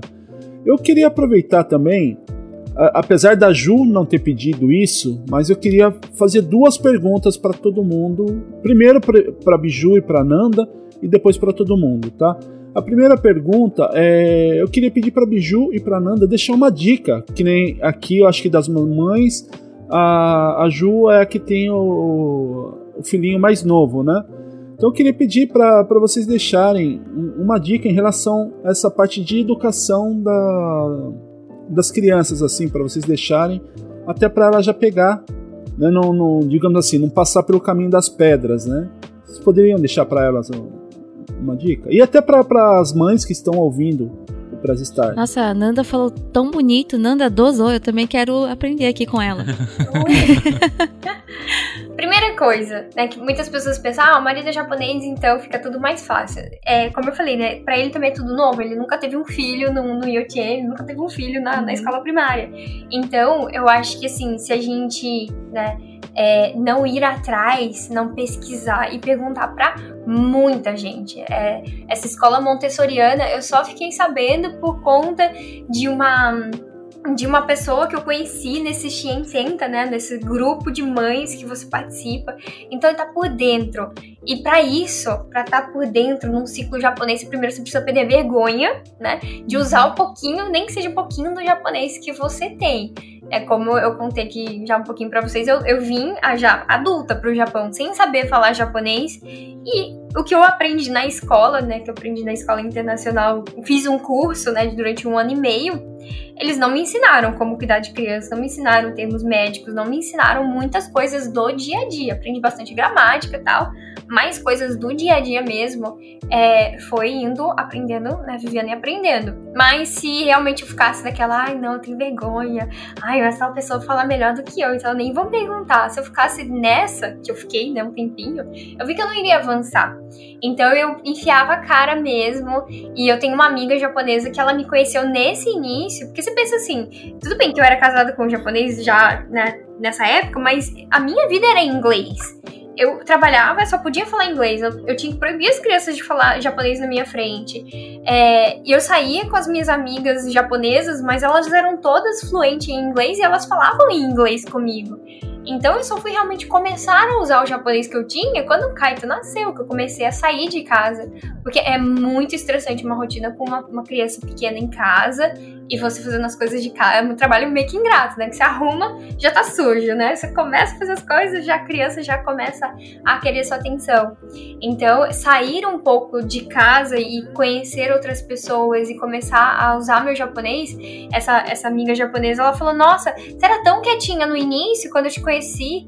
Mas não era questão que eu era quietinha, era questão que eu não sabia japonês suficiente para conversar. Então a gente vai vendo essa evolução e cada pessoa que te conta uma dica, cada pessoa que te é, abre os olhos, que te mostra um outro olhar, você já muda e isso você tem como contribuir com outras pessoas. Por isso que eu comecei a, a sair um pouquinho para as redes sociais para poder contar, não aguentava mais aquilo dentro de mim. Falei, gente, preciso, as pessoas sabem disso que eu tô sabendo agora, que eu tô conhecendo. Então foi o start de tudo. Quando eu, quando eu tive o Kaito, que eu comecei a sair, comecei a aprender muitas coisas. Então, essa dica que eu deixo é que assim, mesmo você que não sabe muito japonês, é, a gente vai aprendendo, aprendendo com a, com a dificuldade do dia a dia, de levar a criança no médico. Quantas vezes eu já vi é, pessoas me, entrando em contato comigo falando, nossa, eu me sinto tão incapaz porque só meu marido fala, então eu tenho que esperar ele sair do trabalho, ou então eu tenho que fazer ele faltar para poder me levar no médico, para poder ir na clínica. E, gente, clínica com bebê com Hanamizu e Netsu tá lá no meu canal no YouTube para você estudar de graça, só pegar e lá e, e ter coragem. Uma coisa que eu não consigo te dar é coragem. Isso aí só você consegue ter. Mas a questão assim de conhecimento de japonês hoje em dia tá tão mais fácil do que né, algum tempo atrás. Então é só realmente tomar aquele gole de confiança e ir, porque você vai voltar mais forte. A próxima vez que a criança tiver mais alguma coisa no médico, você já vai estar com o pé nas costas falando em japonês lá. Então essa é a dica que eu deixo pro pessoal.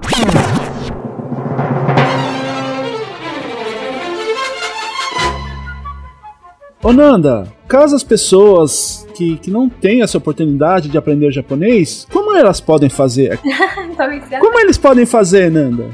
Tem vários meios, né, meu? Bom, aqui na internet eu tô no canal do YouTube. No Instagram tem também meu canal, a, a, minha página lá no Facebook. Tem o podcast do Sugoi Nihongando. Tem os cursos também do Nihongando 2.0. Tem curso para quem tá começando agora também.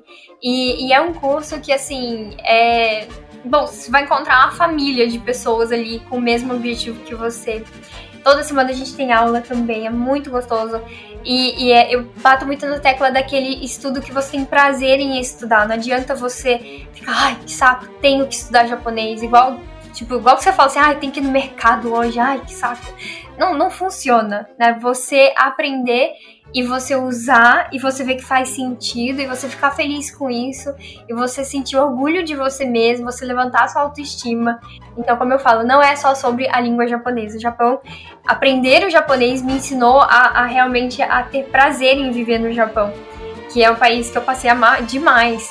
Então, só me seguir nas redes sociais e receber um pouquinho né, desse, dessa paixão em relação ao japonês. Mas uh, continuando, e, e você, ô, ô, ô, Biju, qual que é a sua dica que você pode deixar pra Ju? Olha, primeiro, eu, eu tenho que dizer que eu concordo 100% com o que a Danda falou ali em questão do idioma que é uma das coisas que eu sempre falo para qualquer pessoa que me pergunta também. É um tempo atrás eu tive a oportunidade de dar um pouquinho de aula de Nihongo Nada comparando, comparado com o que a Nanda tem feito. Mas eu cheguei a dar um pouquinho de aula de Nihongo pra família, né? É, mãe, filha. que é a mãe que tinha filha no Shogako e estava tendo as dificuldades que até então ela não tinha. E uma das coisas que eu falava muito para ela era a questão do idioma mesmo, que eu falava assim, ó, você não pode obrigar o seu filho a aprender o idioma que você não sabe falar. Você não pode culpar as pessoas, é, sendo que você não entende quase nada do idioma, né? Então, para as mães que, que estão pensando né, em ter filho aqui no Japão, acho que importante mesmo é você tentar entender pelo menos um pouquinho, não digo porcentagem assim, né, um pouquinho que for suficiente para você conseguir, sei lá, ir pro hospital e que nem a Nanda falou, ah, onetsu, netsu ga arimasu, hanamizu ga detemasu, algo do tipo e conseguir se virar pelo menos um pouquinho. A questão do idioma, nossa, atrapalha muito aqui. Qualquer lugar que você for, é escola, é hospital, às vezes até dentro de um, um mercado, uma loja, você quer comprar um uniforme, você não sabe falar o tamanho, a cor que precisa e tal, né? Então a questão do idioma, se você vai ter filho aqui no Japão, é muito importante mesmo, é muito importante. O que mais que eu posso dizer? Caramba, a Nanda falou tudo. é, até mesmo a questão de escola, você se comunicar com a escola da criança, saber, ela passou lá às vezes seis horas do dia dela, saber o que, que aconteceu, o que, que comeu, quem brigou com quem, quem mordeu quem. então, assim, uhum. você não saber isso, né, o que, que aconteceu ali, é, é complicado. Então, é, é uma vida muito tensa, é uma vida muito frustrante. Então, realmente, só depende de, de, cada um, né? De se esforçar, de, de colocar no dia a dia. E não precisa de muito. Quando a gente fala precisa aprender Isso. japonês, não é para você chegar no N2, é, tipo, no N1, nos níveis mais afluentes, assim, imediatamente, mas você sabendo um pouquinho, de pouquinho em pouquinho, chega lá. Até tomando um pouquinho aqui a voz aqui, mas é essa parte da, da do idioma que a Biju e a Nanda tá falando, e como a, a Nanda falou mesmo, né, na questão de escola, né, até mesmo pela criança, sabe, porque a gente vê, por exemplo, a nossa filha mais velha, a Sofia, uhum. ela hoje tá na no terceiro, terceira série, né, do, do primário, e bom, ela vai pra, pra escola todos os dias, e por mais que ela entenda a gente falar em português, a gente conversa em português com ela, mas uhum. ela estuda o japonês. Os amigos dela na escola são todos japoneses. Ou seja, ela fica o dia inteiro só conversando em, em japonês. Ela chega em casa, ela quer falar só japonês também. Uhum. Sabe? Então a gente tem que entender o que ela tá falando também. Sabe? Até mesmo para ajudar ela na hora de fazer a, as lições, né? Na verdade, nessa questão, eu fico um pouco assim de discutir com as pessoas, porque eu acho que eu acabo tendo um pensamento um pouco diferente. Como eu disse, a metade da minha família, os parentes são todos japoneses, né? Meu pai é japonês. Então, muita gente já comentou assim comigo: ai, a sua filha, ela não tá falando muito bem o português, a sua filha, ela não, não entende muito, você não vai ensinar, você não vai colocá-la na escola brasileira, né? É importante, só que como eu moro aqui no Japão e como o Juca disse, né, a educação dela na escola tem sido em japonês, os professores são japoneses. Eu acho que pra gente que vai morar aqui no Japão, o mais importante para ela nesse momento é o japonês. Então, português a gente vai ensinando, né? Mais pra frente, se ela quiser ensinar, é, aprender. Hoje em dia tem escola brasileira aqui, tá muito mais fácil, tem internet para ela estudar também, né? Mas o mais importante acaba sendo o japonês, mesmo para ela poder se proteger na escola. Se algum dia acontecer alguma coisa, se algum professor falar alguma coisa, ela, ela sabe se defender. Então, para a gente finalizar, é, eu só queria deixar uma pergunta, assim, uma resposta. Deixa eu, eu, deixa eu interromper um pouquinho. Eu achei muito legal ouvir o que as meninas estão falando. Para mim é um mundo muito distante ainda a questão do, da escola e tudo, mas como o tempo passa muito rápido e por mais que a gente tenha pretensão, acho que brasileiro que vem pro Japão e não vem pro Japão com o pensamento de ah, eu vou passar a vida no Japão, todo ano fala que vai embora e acaba não indo, né? É, é verdade. então, assim, por mais que esteja distante a possibilidade de a, é, o pensamento de colocar minha filha na escola escola, na creche ainda, isso pode acontecer mais rápido do que antes, né? E como as meninas falaram, a importância de procurar e, e se informar com antecedência, né? Porque o, o, o, a minha filha nasceu em janeiro e a gente e ela já vai fazer um ano praticamente. Passou muito rápido. Então, é, é a importância de se programar com antecedência. E para as mamães que, se eu posso dar uma dica, para as mamães que estão aqui no Japão, como eu de primeira viagem, é façam, não façam como eu. Eu realmente não aprendi o, o japonês, eu me acomodei muito na facilidade que eu tinha aqui na minha cidade, que, tinha, que tem muitos brasileiros, e isso é muito ruim, muito ruim, porque a gente fala, falei em off um pouco antes, mas o intermediário, é, quando a gente tem um intermediário, que é o tradutor, é, a gente nunca se sente realmente inserido naquela situação. Então parece que eu, quando eu vou no médico, eu não, parece que eu não estou consultando o médico direto, sabe? Parece que tem alguém ali antes de mim. E a gente nunca sabe, a gente, como a gente não fala, se a gente não fala, a gente nunca sabe o quanto do, do que aquela pessoa está passando, pra, do que o médico tá passando pra gente é real, assim, né? Se, se o entendimento, a tradução, ela nunca é, é, é, depende muito de interpretação, né? Então, assim, mamães que estão aqui também, como eu, pensando em ser mamães, é, a Biju falou da importância de aprender o japonês e é muito importante mesmo. Eu sinto muito falta agora principalmente a falta que eu sentia antes de ter minha filha não se compara com a falta que eu sinto agora. É, eu só queria fazer mais uma pergunta, que daí a gente já encerra, tá? Isso aí é para todas as mães aí. Na opinião de vocês, vale a pena criar o, o seu filho no exterior, digamos assim, fora do Brasil? Para todas as mães? Juca, para você também então. Ah, hein? Olha, eu, eu acho que Assim, para mim acaba sendo diferente, como eu falei, né? É, eu fui criada aqui, então é tudo muito natural acontecer aqui para mim. Porém, quando eu penso que eu poderia estar no Brasil ainda, morando lá no Brasil, eu acho que eu não teria, nem eu teria essa oportunidade, essas chances que eu tive aqui, tanto a chance de aprender um outro idioma, quanto o tipo de serviço que eu acabei conseguindo aqui, né, que eu fiz aqui, a experiência que eu tive aqui, né?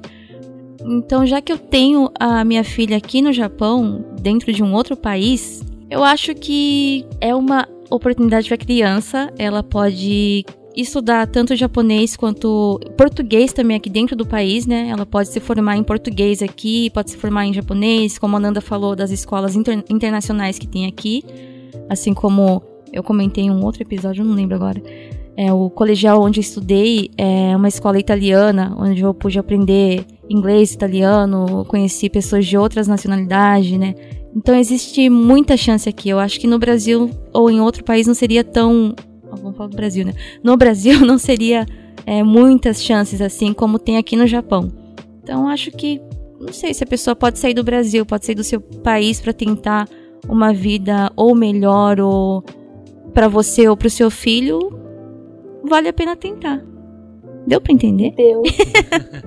E para você, Nanda? Eu acho que quando a gente pensa em ir para um outro país, morar em outro país, a gente pode pensar em várias coisas que pode acontecer, mas tenha certeza que é, é muito além, muito além do, do que a gente é, imagina. São situações mesmo que só você estando lá para você ver se aquilo dali, mesmo assim, faz sentido ficar ali ou não. É, eu me adaptei, de certa forma, demorou um pouquinho algumas coisas, porque eu estava também muito, muito na comunidade brasileira. É, eu não tinha, nos dois primeiros anos, eu não tinha praticamente contato nenhum com japonês, nem com televisão japonesa, nem com a língua. Só trabalhava com brasileiro, só fazia tudo com brasileiro. Então a minha adaptação foi um pouco mais demorada. Mas depois foi meio que radical. E, e, e para mim, tudo bem, né? Porque eu não, não tinha essa intenção de. É, né, depois que eu me separei, eu não tinha intenção de ficar no Japão mais, porque eu também não tinha visto. Então eu teria que voltar de qualquer forma. É, então, quando eu né, conheci meu marido, que a gente já, já se casou por, por, questões também do visto, foi uma, uma virada muito grande, de, assim, tipo, você já casar com um japonês e já ter muitas muitas coisas para você se adaptar, chegar aquele meio termo. Eu lembro da primeira febre que o Kaito, ti, que o Kaito teve, aquele bebezinho pequenininho com febre. A minha cultura é de dar um banho morninho e a cultura dele é de não dar banho, de passar um paninho, de passar um paninho não, né, de não dar banho. Então a gente chegou nessa conclusão, então vamos passar um paninho no menino, pelo menos, né? Então depende muito de se a pessoa realmente ela é uma pessoa flexível, como que ela lida com, com situações.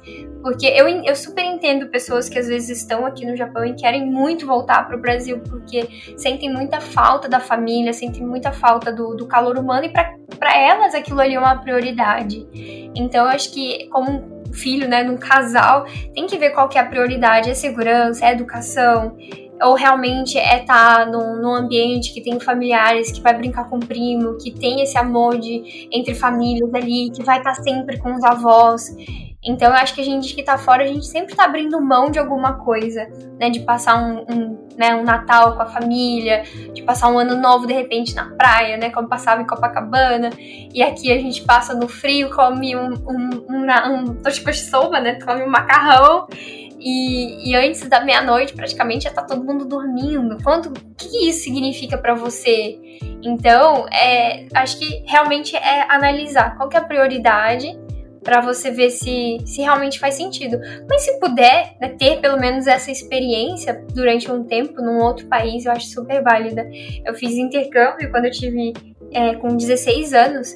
Eu tinha um ano para experimentar uma outra vida com uma outra família e foi uma experiência muito legal. Então, assim, nem que seja às vezes por um período, se você tiver essa oportunidade, ou pelo menos de dar essa oportunidade para os seus filhos, eu acho que é válido. Eu penso assim, igual as duas meninas falaram, assim, eu acho que eu acho que sempre é válido quando você conhece outra cultura, é, viver, é, viver de outra forma, conhecer outra forma de viver que seja diferente daquilo que você viveu a vida inteira, né? Então, eu acho muito legal poder proporcionar isso e não importa onde.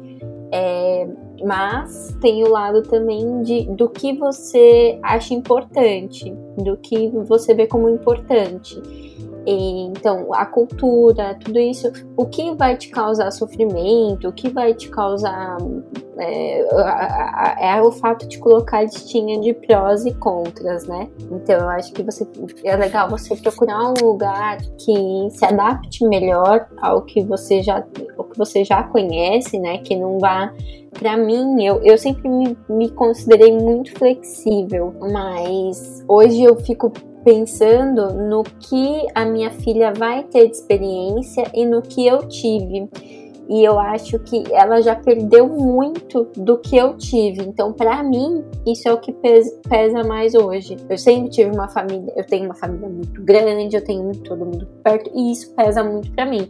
Então, seja Japão, seja outro país, qual, qualquer país que for, a família é, vai sempre pesar muito para mim. E a gente não tem como carregar todo mundo junto com a gente. Então, acho que é isso, isso que o que a Nanda falou de prioridades, né? De você pesar o que é prioritário para você e importante. Mas, ainda assim, mesmo que seja por um curto período de tempo, mesmo que não seja pela vida inteira, é, se você tiver a oportunidade de viver em outro lugar, de conhecer outra cultura, de saber como outras pessoas vivem é, fora do seu mundinho, fora da sua bolha, é, é, é, muito rico, é muito importante, é muito interessante. E a, o que eu vivi aqui no Japão, a experiência que eu tive aqui, nossa, eu, não, não, eu fico muito feliz por ter vivido, sabe? Então eu acho que é importante sim. Acho que não importa que lugar seja, sabe? Se é que nem a Dani, que tá lá em Dubai, é uma cultura, é um país oriental também e que tem um um, uma cultura totalmente diversa do que a gente vive no Brasil, por mais que seja tão, né, tenha tanto estrangeiro, seja um país tão turístico, é uma cultura muito diferente. E aqui no Japão também, aqui é muito diferente de muita coisa que a gente vê lá no Brasil. Então, acho que é, é muito legal ver isso. Mesmo outro, outros países ocidentais, se você for sair do Brasil e for para os Estados Unidos, Canadá, que seja, você vai ter uma, uma experiência muito diferente. Então, acho que isso enriquece, sim. Aumenta as experiências, né? Então, eu acho super válido. E para você, Dani? Nossa, eu acho que primeiro você tem que fazer a pergunta para si mesmo se você quer ter filho, se vale a pena ter filho independente de onde tu estejas.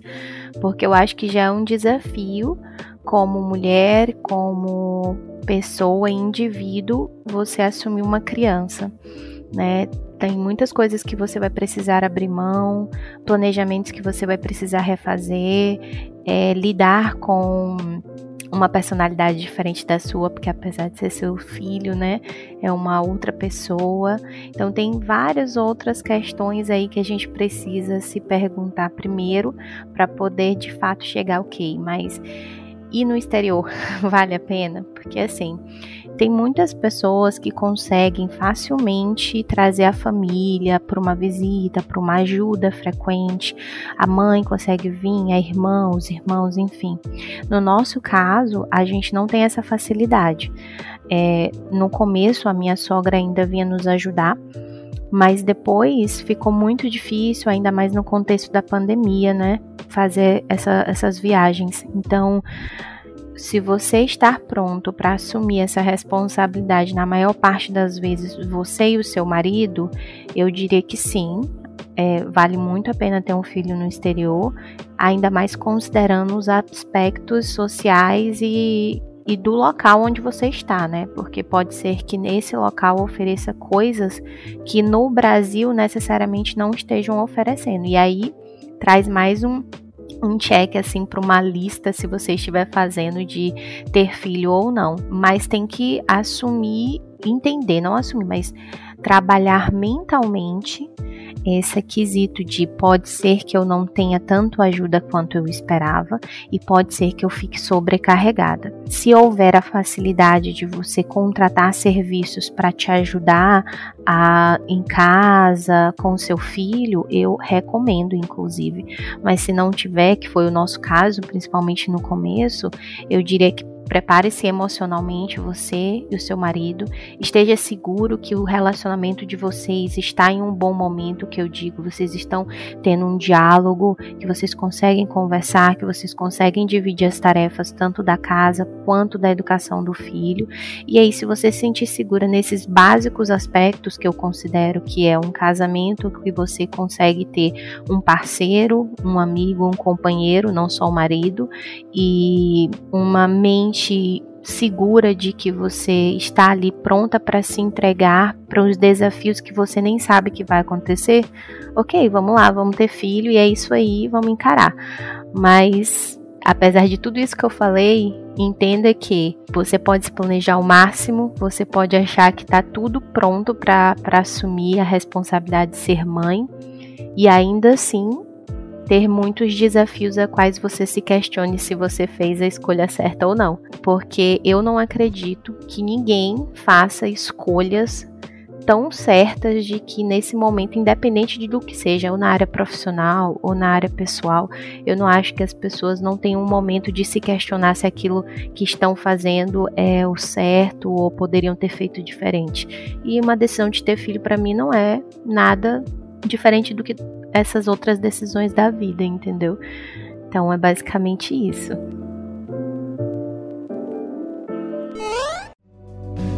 Você está ouvindo Press Starcast, sua revista digital do mundo para o mundo.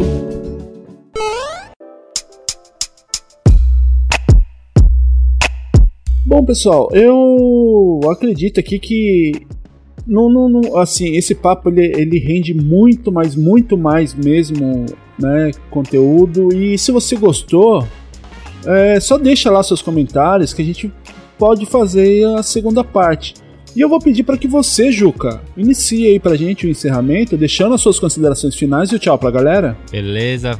Valeu, Will, valeu aí ter aí me chamado, né, ter confiado aí por estar tá substituindo um, um pouquinho aqui o Andrei, né? E já que o Andrei não tá aqui, eu vou tomar aqui o lugar dele e, e lembrar do podcast dele, que é o podcast Lembrei, que é lá com D'Angelo Lopes, o tio Dan, e o próprio Andrei, né? Então não deixem de ouvir aqui o, o podcast deles. Lembrei que vocês vão estar tá lembrando de muita coisa gostosa mesmo. E pra gente não perder a piada, fala do seu, do seu podcast, Juca. Esse daí. Hoje eu tô como Press Startcast, eu vou deixar esse daí pra Biju mesmo. Boa, boa.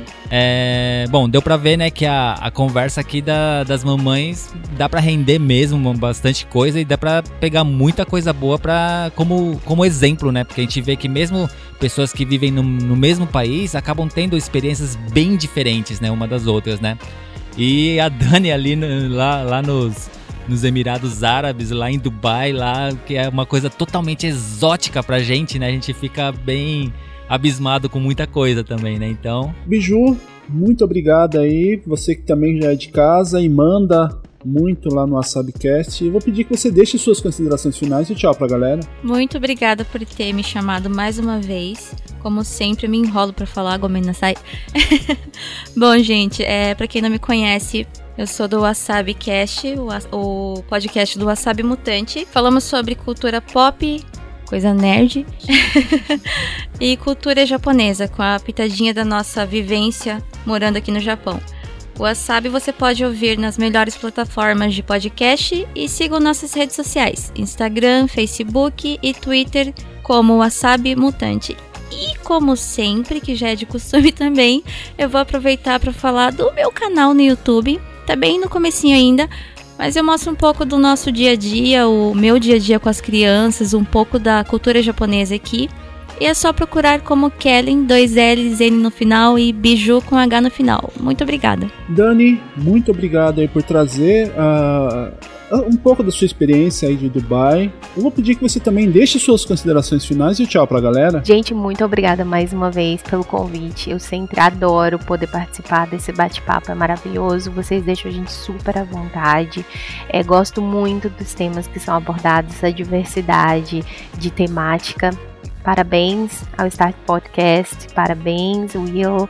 É, obrigadas às meninas, a Ju, a Nanda, a Biju, é, ao Reni, que não é uma menina, mas tá aí sempre, e ao Juca. Ô Dani, é, caso os starteiros queiram tirar algumas dúvidas com você, saber um pouquinho mais, onde que eles podem encontrar? Eu tô no arroba Danielando, eu tenho Instagram, o foco é para maternidade. Eu faço entrevista com profissionais de várias áreas para poder falar sobre a maternidade.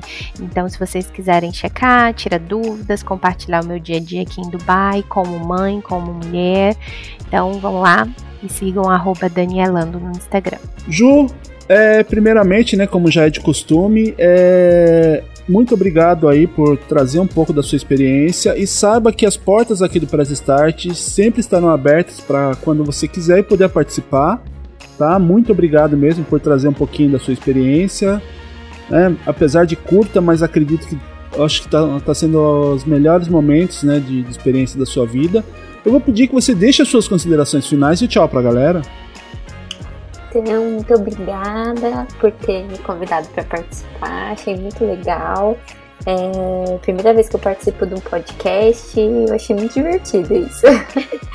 e eu quero agradecer pelas meninas também, que por ver outros pontos de vista e falar para as mamães, assim, deixar um recadinho que eu fico pensando aqui nas coisas que eu falei, pode ser que eu tenha assustado um pouquinho, gente. Eu tenho, é, a minha experiência não é a experiência de todo mundo. Eu tive uma experiência que eu criei uma expectativa, não alcancei, mas foi uma experiência incrível porque minha nenenzinha tá aqui, tá saudável, tá bem. E isso é o que importa. E cada experiência é uma experiência, então a gente tem que sempre pensar nisso. É, a minha tá muito viva ainda dentro da minha, da, da, minha cabeça, né? Porque faz pouquinho tempo e o tempo passou rápido demais. Não deu para processar tão bem ainda, tá? Mas conversando com outras mamães, vendo outras histórias, isso ajuda muito. Então, é, se você é mamãe, tá passando por um momento assim de início, mamãe de pandemia também, que a gente. É outra história, mãe de pandemia é uma loucura. Então tenha com quem conversar, procure uma rede de apoio, porque é sempre muito importante. E muito obrigada, obrigada meninas, é, mamães e força para nós, porque é uma fase, é, uma, é, é incrível, é um papel lindo da nossa vida, mas não é tão fácil assim e e, enfim, a gente precisa muito de conselho e de ajuda. Tá bom? Muito obrigada, adorei participar e boa noite para vocês. E ó, Ju, já, já tô avisando, agora que você já foi inserida aqui na, no grupo de Press Startcast, você pode aparecer aqui várias vezes, hein? Pode me chamar, vamos fazer um episódio de True Crime, gente. Que eu tenho muito a. Tem um monte de história pra contar. Eu também me Legal. identifico. Eu andei fazendo uns casos de procurado da justiça japonesa porque eu consumo muito tipo de vídeo. Muito Opa, legal, né? Opa, assunto, Eu assunto para um novo. Bom episódio aí, ó. Já tô, já tô fazendo a minha listinha dos convidados. aqui. Pode me chamar, que eu tô dentro. E a Nanda aqui, a gente já tá dentro, então. Porque eu acho super interessante. Nanda, é, muito obrigado aí por mais uma vez ficar até tão tarde aí com a gente aí gravando. É, você também já é de casa aqui, então sempre que você quiser, puder participar, é, tiver algum projeto novo, as portas aqui do Press Start sempre abertas. Eu vou pedir que você deixe as suas considerações finais e tchau pra galera. Ah, muito obrigada pelo bate-papo, adorei. Vocês são muito legais, assim. Da outra vez que eu participei, é, gostei bastante. E hoje também, com pessoas novas aqui, conhecendo outras pessoas, outras experiências. Então é muito legal, a hora passa voando. Né? Eu peço só pra que comece mais cedo, porque eu acordo muito cedo. E então, né, mas foi ótimo. E pode chamar mais vezes. Já tô ansiosa aí pra esse de. pra gente falar de uns outros assuntos aí. A gente muda de maternidade pra crime, né? Não necessariamente nessa ordem, Não mas. É, Porque, assim, nós somos mães, mas temos outros interesses também, né? Juca, eu, eu, eu me senti um pouco intimidada aí com esse daí, falando de que são mães e real crimes, aí eu acho que a gente tá um pouco intimidado, né? Eu, eu Não, eu não não quero nem comentar. Né, eu fico só. Mas, Cada vez que eu, que eu vejo um, eu fico mais, mais mãe protetora. Já quero instalar um É. GPS em cada um embaixo da pele ali. No... Mentira. E, ô Nanda, se a pessoa veio de Marte ou tava no, no meio de, de uma gruta assim, sem contato nenhum e não te conhece, onde que eles podem te achar? Bom, eu tô na internet aí, gente. Se você caçar meu nome aí, Nihongando, você vai me achar. É, então, só Nihongando com Nanda em todas as plataformas, né? Reni, é, mais uma vez aí, dando, agradecendo a toda a equipe. Muito obrigado aí por mais uma participação. Vou pedir que você deixe suas considerações finais e o tchau pra galera. Valeu, galera, por ouvir até aqui. Para os participantes aí, valeu mesmo por ter topado aí tirar um tempinho do dia de vocês pra vir aqui trocar uma ideia com a gente, né? E compartilhar aí com a galera quão diferente é, né? Maternidade entre o Brasil e aqui. E até ter passado aí as informações para outras mães que ah, mães de primeira viagem ou até pessoas que já tinham outro filho lá no Brasil e, e, e tá sofrendo a diferença aqui no Japão, né? Também em Dubai. Legal é ter trazido informações novas e ter contribuído aí pra galera talvez ter um pouquinho mais de paz, um pouco mais de facilidade aí pra criar seus filhos, né? Ouçam lá também, Dropzilla Cast, podcast lá sobre cultura do Japão. A gente fala bastante sobre a cultura independente daqui. E dá uma ouvida lá no episódio da semana do NASA Shuttle, que o Léo trouxe um pouquinho aí da ciência do mundo real pro mundo de Duna, aquele filmaço aí que tá em cartaz aí no Brasil.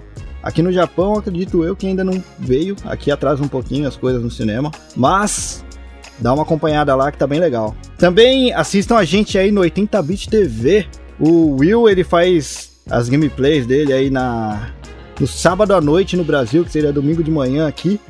E eu, a partir da próxima semana, começo a fazer na sexta noite aí do Brasil. Seria sábado de manhã aqui no Japão. Beleza? Valeu, galera. Até a próxima. Bom, eu também vou deixando as minhas considerações aqui, né? Que eu acho que, entre aspas, ser mãe é, é uma das profissões mais difíceis do mundo. Porque é, é um.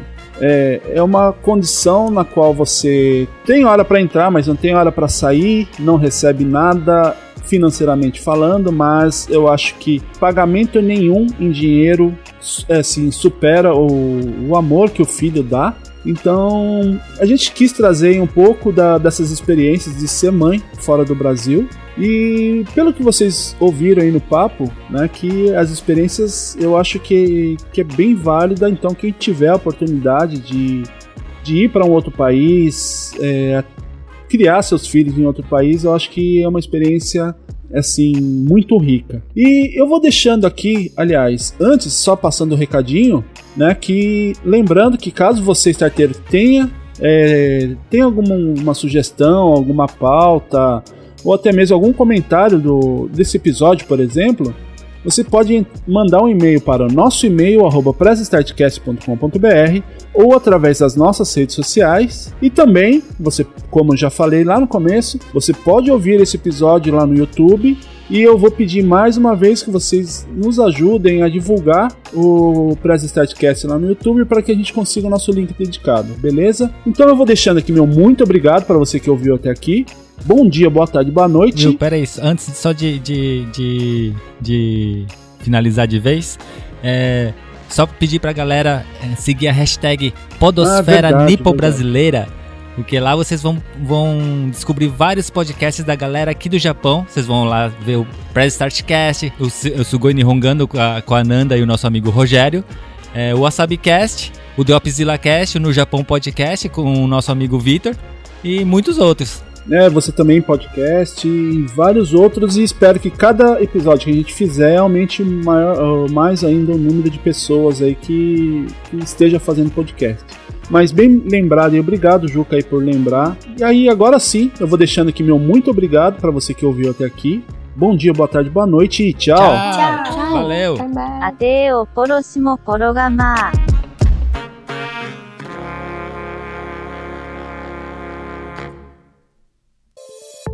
Gostou desse programa? Bom, né? Ele faz parte da campanha hashtag o podcast é delas 2022. Procure pela hashtag durante esse mês de março nas suas redes sociais e encontre muitos outros programas promovendo mulheres no podcast. A lista completa dos episódios você encontra em o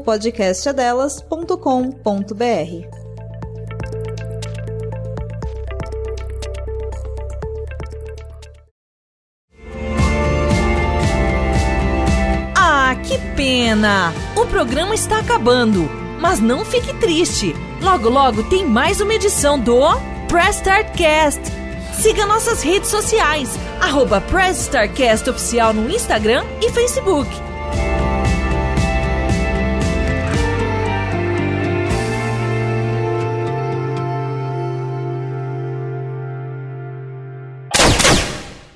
Editado por Rafael Zorzal.